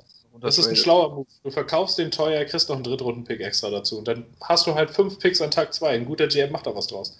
Also ich sehe das auch als sehr wahrscheinlich, dass wir diesen Pick der Seahawks, gerade wenn er am Ende in den unteren 20ern ist, wir nicht in der ersten Runde ausführen. Ich meine nicht den Seahawks-Trade, ich meine, wenn wir First Overall traden. So, ja. Äh, im Leben. Ja, Felix, das schlag an. jetzt aus dem Kopf. Aber das hoffe, wird nicht passieren. Falls wir die Frage jetzt tatsächlich falsch verstanden haben und du wirklich meintest, dass welche für welche Liga-Starter können wir Picks traden, ganz ehrlich, guck dir einfach die Teams an, die in Cap Hell sind und dann überlegst du ein bisschen, jonglierst ein bisschen rum. Ich sag mal Saints und ähm, Steelers, die werden Aderlass an Spielern haben. Eagles, Eagles. auch. Eagles auch, jetzt über ja. Cuts, Trades, Jacksonville, falls sie rebuilden, ähm, ob das jetzt über Cuts, Trades oder was auch immer passiert, aber das sind grundsätzlich so die Teams, wo man mal gucken kann, ähm, ob man da vielleicht ein Trade-Geschäft hinkriegt, aber das lässt sich nicht prognostizieren. Also da gibt es keine Gerüchte oder sowas. Klar kann ich mir jetzt hinstellen und kann sagen, ich mache da, ich nehme da unsere zwei Second-Round-Picks und First-Round-Pick und will mal als Jack dafür. Ob das dann klappt oder nicht, ist eine andere Geschichte. Also da gibt es schwer, irgendwas zu prognostizieren. Habt ihr das Flopping von Miles Jack gesehen gestern? Als er äh, nach dem einen Tackle so getan hat, als hätte der andere ihm irgendwie den Arm umgedreht Ja. oder Ja, so.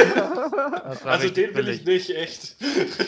Aber ich mag ihn als Spieler. Aber Als Spieler, ja, ich sehe aber das war schon albern, ey. ich sehe es auch so, Joe Douglas wird Build Through the Draft machen. Seine erste Draftklasse hat es bewiesen, dass das kann.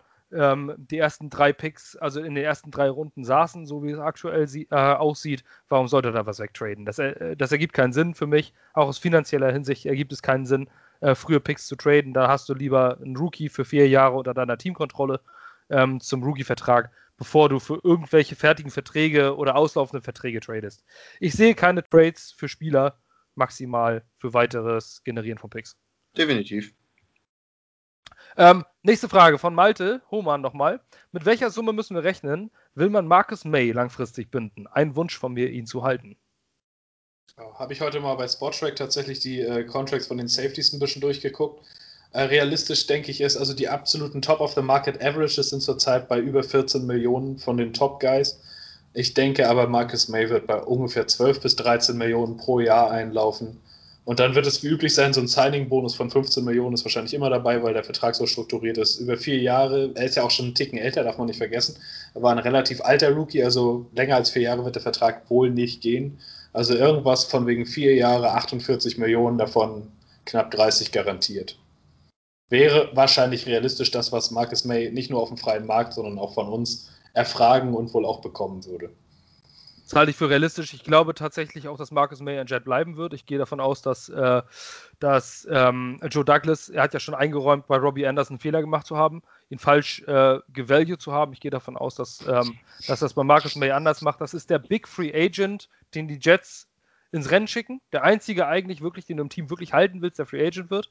Ähm, den Fehler von Robbie Anderson, den hat er letztens in der, äh, in der PK wirklich äh, öffentlich gesagt, dass er das für einen Fehler war, dass er ihn falsch gevalued hat.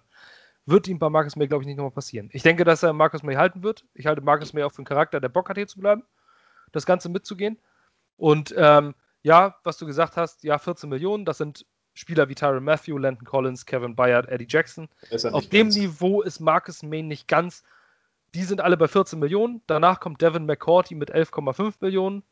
Der ist auf dem Niveau, wo Marcus May spielen könnte in der Zukunft. Ähm, Der Vertrag ist aber drei Jahre alt, ne? Also mit Inflation und allem, das landet dann schon eher das, also höher. Das ist immer so. Der wird ja nicht Es- nur nach seinem Können bezahlt. Also, die Top Guys, was du gesagt hast, sind 14 Millionen. Danach geht es bei 11,5 weiter. Marcus May wird dazwischen liegen. Zwischen 11,5 und 14. Wäre ja auch mal ein wichtiges Zeichen, mal einen Spieler, den man gedraftet hat, zu verlängern. Ja, finde ich auch. Ja, vor allem auch so einen Building-Block zu haben. Marcus May Ja. soll ein guter Kerl sein und auch so ein jemand, der die Leute mitnimmt. Du hast von ihm auch bei Jamal Adams, bei den ganzen Geschichten, der hat einfach seine Klappe gehalten, hat Football gespielt. So einen brauchst du auch mal. So. Zwei Fragen haben wir noch und dann haben wir es wahrscheinlich noch vor zwei Stunden geschafft. Eine Stunde 45. Ich weiß nicht ganz, ob wir den in zwei Eine-Stunden-Blocks hier splitten. Das schauen wir mal, später. Und zwar die nächste Frage von, ich hoffe, ich spreche deinen Namen aus, äh, richtig aus. Bitte ähm, sei nicht sauer, wenn es nicht so ist. Cyril Trösch ähm, aus der Schweiz. Herz, äh, schöne Grüße nach unten. Grüzi, sagen wir von hier. ähm, und zwar fragt er, macht es eigentlich Sinn, ein Team zu bilden, das auf beiden Seiten des Balls ungefähr gleich stark ist? Also wenn wir die O-Line ausbauen, auch die D-Line zu adressieren? Oder spielt das keine Rolle? Ich würde, wenn ich General Manager wäre, hauptsächlich in die Offense investieren, damit wir den Quarterback der nächsten Saison nicht verbrennen. Bin mir aber nicht sicher, ob das so viel Sinn ergibt. Ähm, John, Ähm, naja, äh, ganz ehrlich kann ich dir nicht sagen, kenne ich mich nicht gut genug aus. Also ähm, grundsätzlich ist es nie verkehrt, ähm, Positionen zu verstärken. Ich glaube, darauf sind wir, da sind wir uns alle einig. ähm, ich würde es jetzt einfach mal so umdeuten, was ist für uns nächste Saison wichtiger? Und da gehe ich mit dir, also Offense. Gucken, gerade wenn man Trevor Lawrence, nee, eigentlich scheißegal, ob man Trevor Lawrence holt, Offense nachbessern, sich danach um die Defense kümmern. Ist beides scheiße bei uns, also ähm, was man da jetzt als erstes angeht, aber for the sake of the QB gehst du in die Offense und guckst, dass du da was Butter bei die Fische kriegst, sondern Felix, all in on Offense oder ist für dich eine ausgewa- ausgewogene Geschichte wichtig? Also natürlich wünscht man sich überall top zu sein, aber äh, ich würde eher eine äh, Top-Offense und eine durchschnittliche Defense nehmen, so wie sich die NFL entwickelt, als eine durchschnittliche Offense und eine Top-Defense, weil man dadurch einfach äh, ja, größere Erfolgsaussichten hat in der modernen NFL. Also sieht man ja in den letzten Jahren, es gibt kaum Defenses, die wirklich über Jahre dominieren und dann auch die äh, durch, durch ihr Dominieren äh, ihr Team zu einem Contender machen. Das ist dann eher äh, die Offense, die so viel Fi- Firepower hat, die dadurch dann das Team eventuell zu einem Contender macht. Ähm, eine stabile Defense ist dann natürlich was Schönes, wenn du das dabei hast. Ähm, per? Ich finde es echt eine hochinteressante Frage, weil, wie Felix gerade schon sagt, so wie die NFL sich entwickelt, ist das Level einer Defense nicht über mehrere Jahre zu halten. Da hast du ein Jahr, wo es richtig gut läuft mit Turnover und allem und das, der Gameflow geht in deine Richtung, weil deine Offense dir vielleicht auch ein gutes Gamescript gibt und so. Du kannst ein bisschen mehr spekulieren und kriegst dadurch mehr Turnover und Sex und all so ein Kram.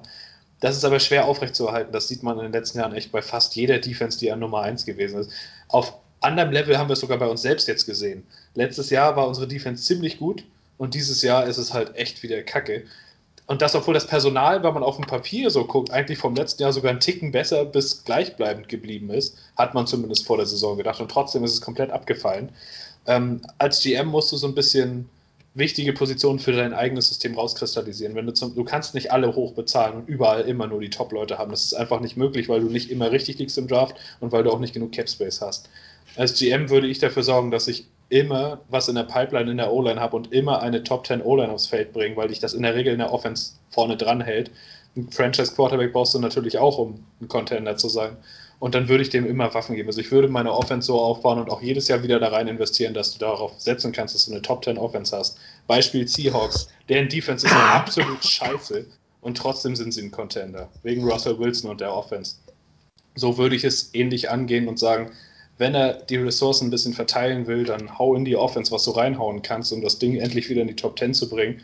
Und in der Defense bezahlst du dann halt ein paar Dinge nicht, holst dir dafür aber einen Edge Rusher, der zumindest ab und an in den wichtigen Situationen das Play für dich macht, das vielleicht reicht, damit du das Spiel gewinnen kannst. Ein Playmaker halt. Du kannst nicht in der Defense darauf setzen, vier, fünf Leute zu bezahlen. Aber das ist für mich auch das, was McKagan grundlegend falsch gemacht hat. Der bezahlt in zwei aufeinanderfolgenden Jahren Avery Williamson und CJ Mosley auf eine Position, die absolut austauschbar ist, wenn du einen guten Defense-Coordinator hast. Das war ein absoluter Schuss in die Kiste. Stattdessen hast du keinen Edge Rusher, keinen richtigen Cover Guy outside gehabt. Das geht so nicht. Äh, auch genau bei Safety. Ich meine, den Fehler mit Safety hat Douglas ja jetzt im Grunde schon ausgeglichen, dadurch, dass er Adams abgegeben hat.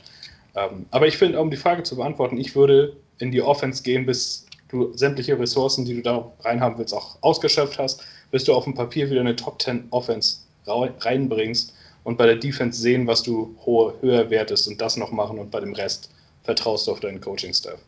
Nochmal kurz darauf eingeworfen, eine gute Offense macht der Defense ja auch leichter, wenn der Ja. Gegner weiß, du hast einen Firepower und du musst Punkte auflegen, weil dein eigenes Team, also dein Gegner Punkte auflegt, dann werden der hinter die Spielzüge auch nicht mehr ganz so variabel. Dann weißt du, okay, die müssen jetzt passen, wie auch immer. Das äh, Ja. macht's für die Defense ja dann auch einfacher. Und alleine, weil die eigene Offense länger auf dem Platz bleibt und die Defense ausgeruhter bleibt. Ähm, also in meinen Augen ist es äh, natürlich, jedes Team hat immer so sein Prunkstück, aber ähm, für mich ist es ganz wichtig, dass man das ausgewogen hat. Ähm, man muss in den frühen, in meinen Augen in den frühen Runden des Drafts einfach die Premium-Positionen nehmen und äh, das, das dann entsprechend evaluieren, wenn du ähm, Pre Premium-Positionen sind heutzutage auch Cornerbacks. Wenn du Top Wide Receiver hast und viele Pässe, dann brauchst du auch Cornerbacks, die das covern können.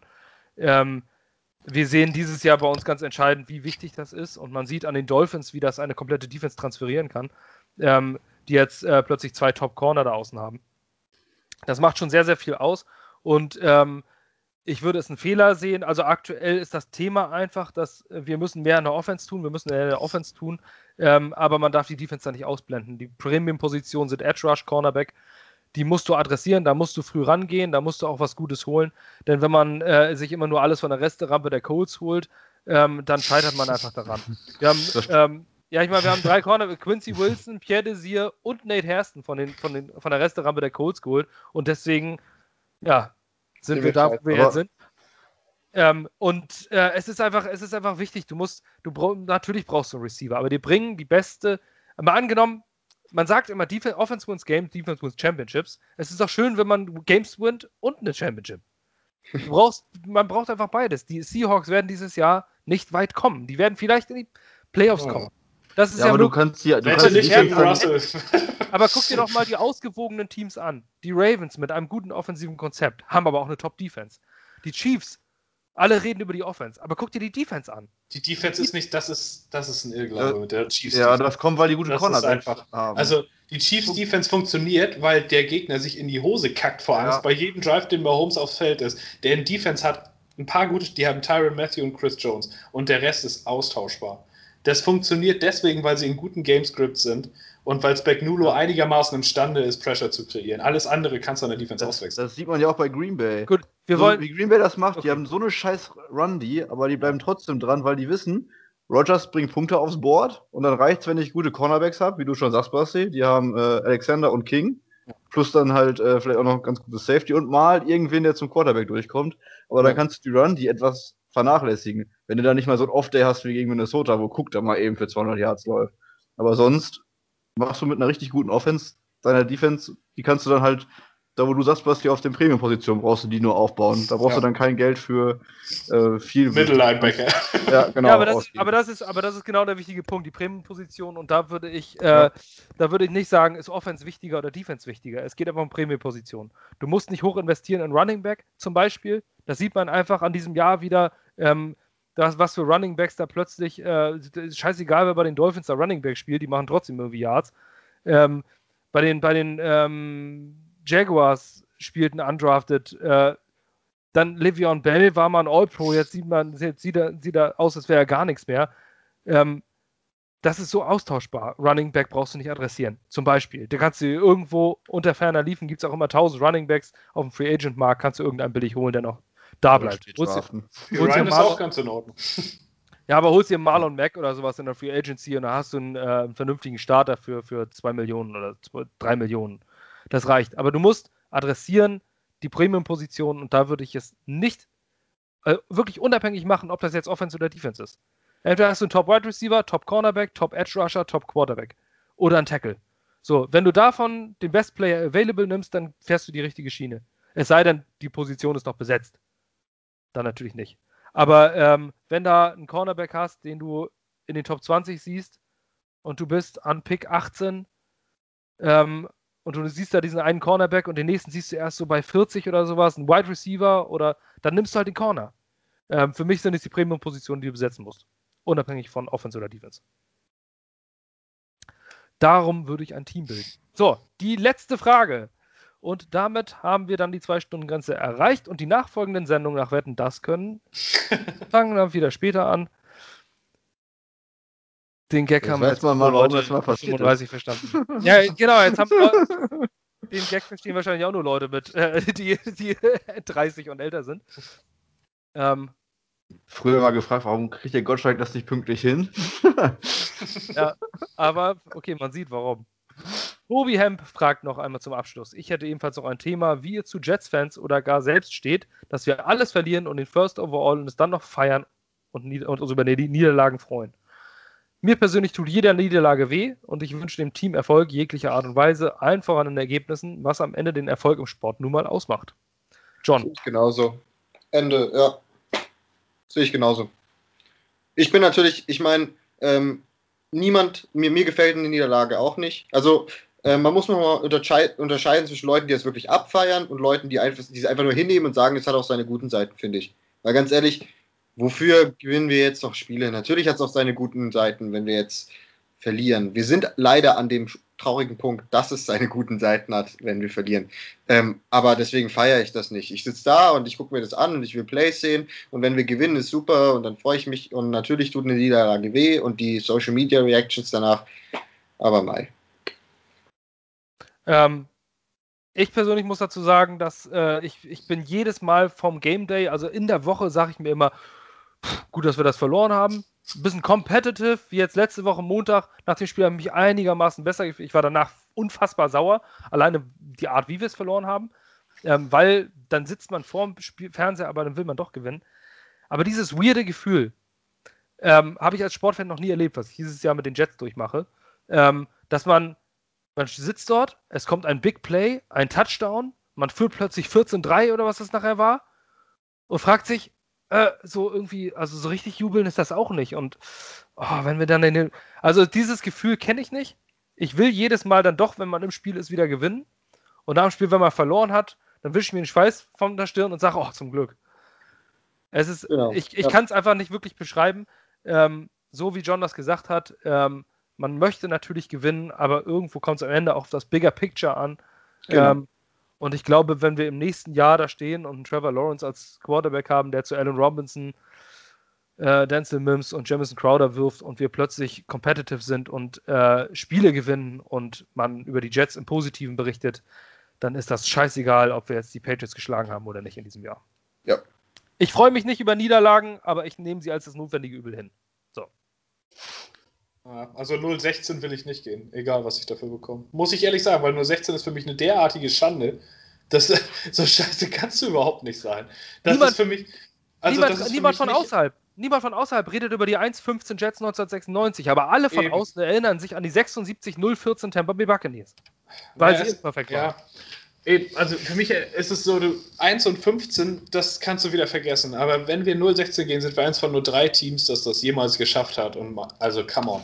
Das, also ich möchte jede Woche wenigstens dieses eine verdammte Spiel gewinnen, damit wir nicht 0 und 16 gehen. Deswegen finde ich auch dieses Abgefeiere oder dieses, oh Gott sei Dank, du, jetzt haben wir wieder verloren. Oder wenn also in manchen Gruppen irgendwas kommt oder bei Twitter von wegen, ach, gerade nochmal so gut, dass er das Field Goal getroffen hat. Nee, also echt nicht.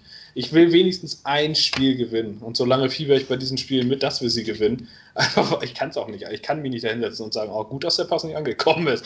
Das ist für mich irgendwie nicht. Das, so fühlt sich das für mich auch nicht an. Ich ärgere mich über jede Niederlage. Und solange, bis wir nicht wenigstens ein Spiel gewonnen haben, denke ich auch nicht an den Draft, weil ich persönlich nicht so an Trevor Lawrence hänge. Noch nicht. Also ich habe ihn noch nicht richtig gescoutet, sondern nur so gesehen. Äh, ich denke immer noch, es gibt bestimmt auch eine andere Lösung. Ich mag Darnold immer noch und im Zweifelsfall habe ich das mit Prescott noch im Hinterkopf. Deswegen hänge ich nicht ganz so sehr an diesem First Overall Pick oder mit Justin Fields an zwei ist für mich auch völlig okay.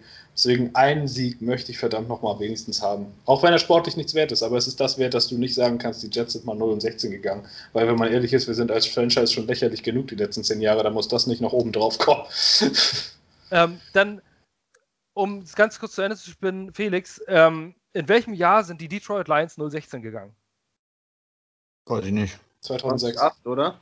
2006, glaube ich. 2006, was sind. Na, es war 2008. ähm, ah, ah. Richtig. In welchem Jahr sind die Cleveland Browns 016 gegangen? 2018. Nee, 17. Das nee, Jahr, bevor sie Mayfield, 2017, ja. als sie nach Mayfield geholt haben. Ne? In welchem ja. Jahr sind die Jacksonville Jaguars 2014 gegangen? Das ist scheißegal. Interessiert ah. keinen. Ganz genau das ist es. Und das ist das, was du gesagt hast. An 016 erinnert sich einfach jeder und irgendwie hat jeder, und wenn es nicht das genaue Jahr ist, aber ich sag mal, 50 Prozent der NFL-Fans können das in einer, in einem, ähm, Wer will Millionärfrage beantworten, in welchem Jahr das war, wenn da vier Auswahlmöglichkeiten Ja. sind. Aber bei 2014, pff, ja mein Gott, so ein blödes Jahr hat jeder irgendwie mal. Deswegen Deswegen, ich möchte auch nicht imperfekt sein, weil das einfach historisch schlecht ist und das. Nicht 016. 1,15 Ja. kannst du mit leben, wenn daraus was Größeres wird, aber 016 ist echt. Nee. Also, muss nicht. Und Felix, freust du dich noch über Siege? Ich, ich, will jedes, ich will jedes Spiel gewinnen. Also, das ist mir scheißegal. Ich äh, finde es doof, wenn wir verlieren. Es kommt immer auch auf die Art und Weise an. Ich finde zum Beispiel, wenn man einigermaßen versucht mitzuspielen oder ähm, man das Gefühl hat, dass zumindest die, die auf dem Platz sind, alles geben, dann kann ich auch mit einer Niederlage gut leben. Dann ärgere ich mich zwar auch, aber dann ist es kein Weltuntergang. Ähm, aber ich will trotzdem jedes Spiel gewinnen. Ich würde auch jetzt noch jedes Spiel gewinnen wollen in der restlichen Saison, ist mir scheißegal. Dann werden wir auf dem, irgendwie ja doch auf dem richtigen Weg. Ich glaube nicht dran, ich halte es für unrealistisch. Aber wenn es so wäre, ich würde mich über jeden einzelnen Sieg freuen.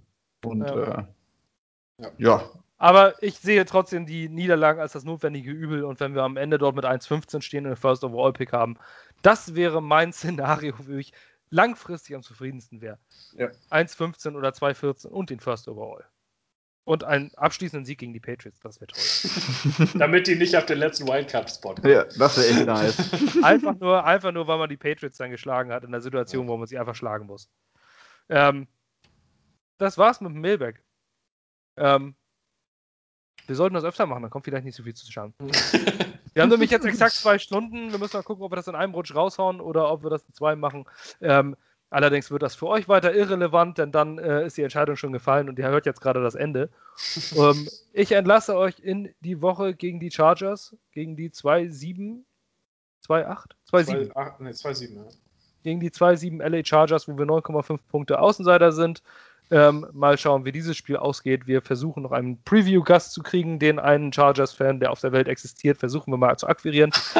Mal gucken, ob wir ihn finden und ob er Deutsch spricht. Solche Witze zu machen. Okay, danke fürs Zuhören, danke für den langen Atem, danke für den ganzen Input und die Fragen. Wir werden das irgendwann nochmal machen. Bis dann, Jet up. Shut up.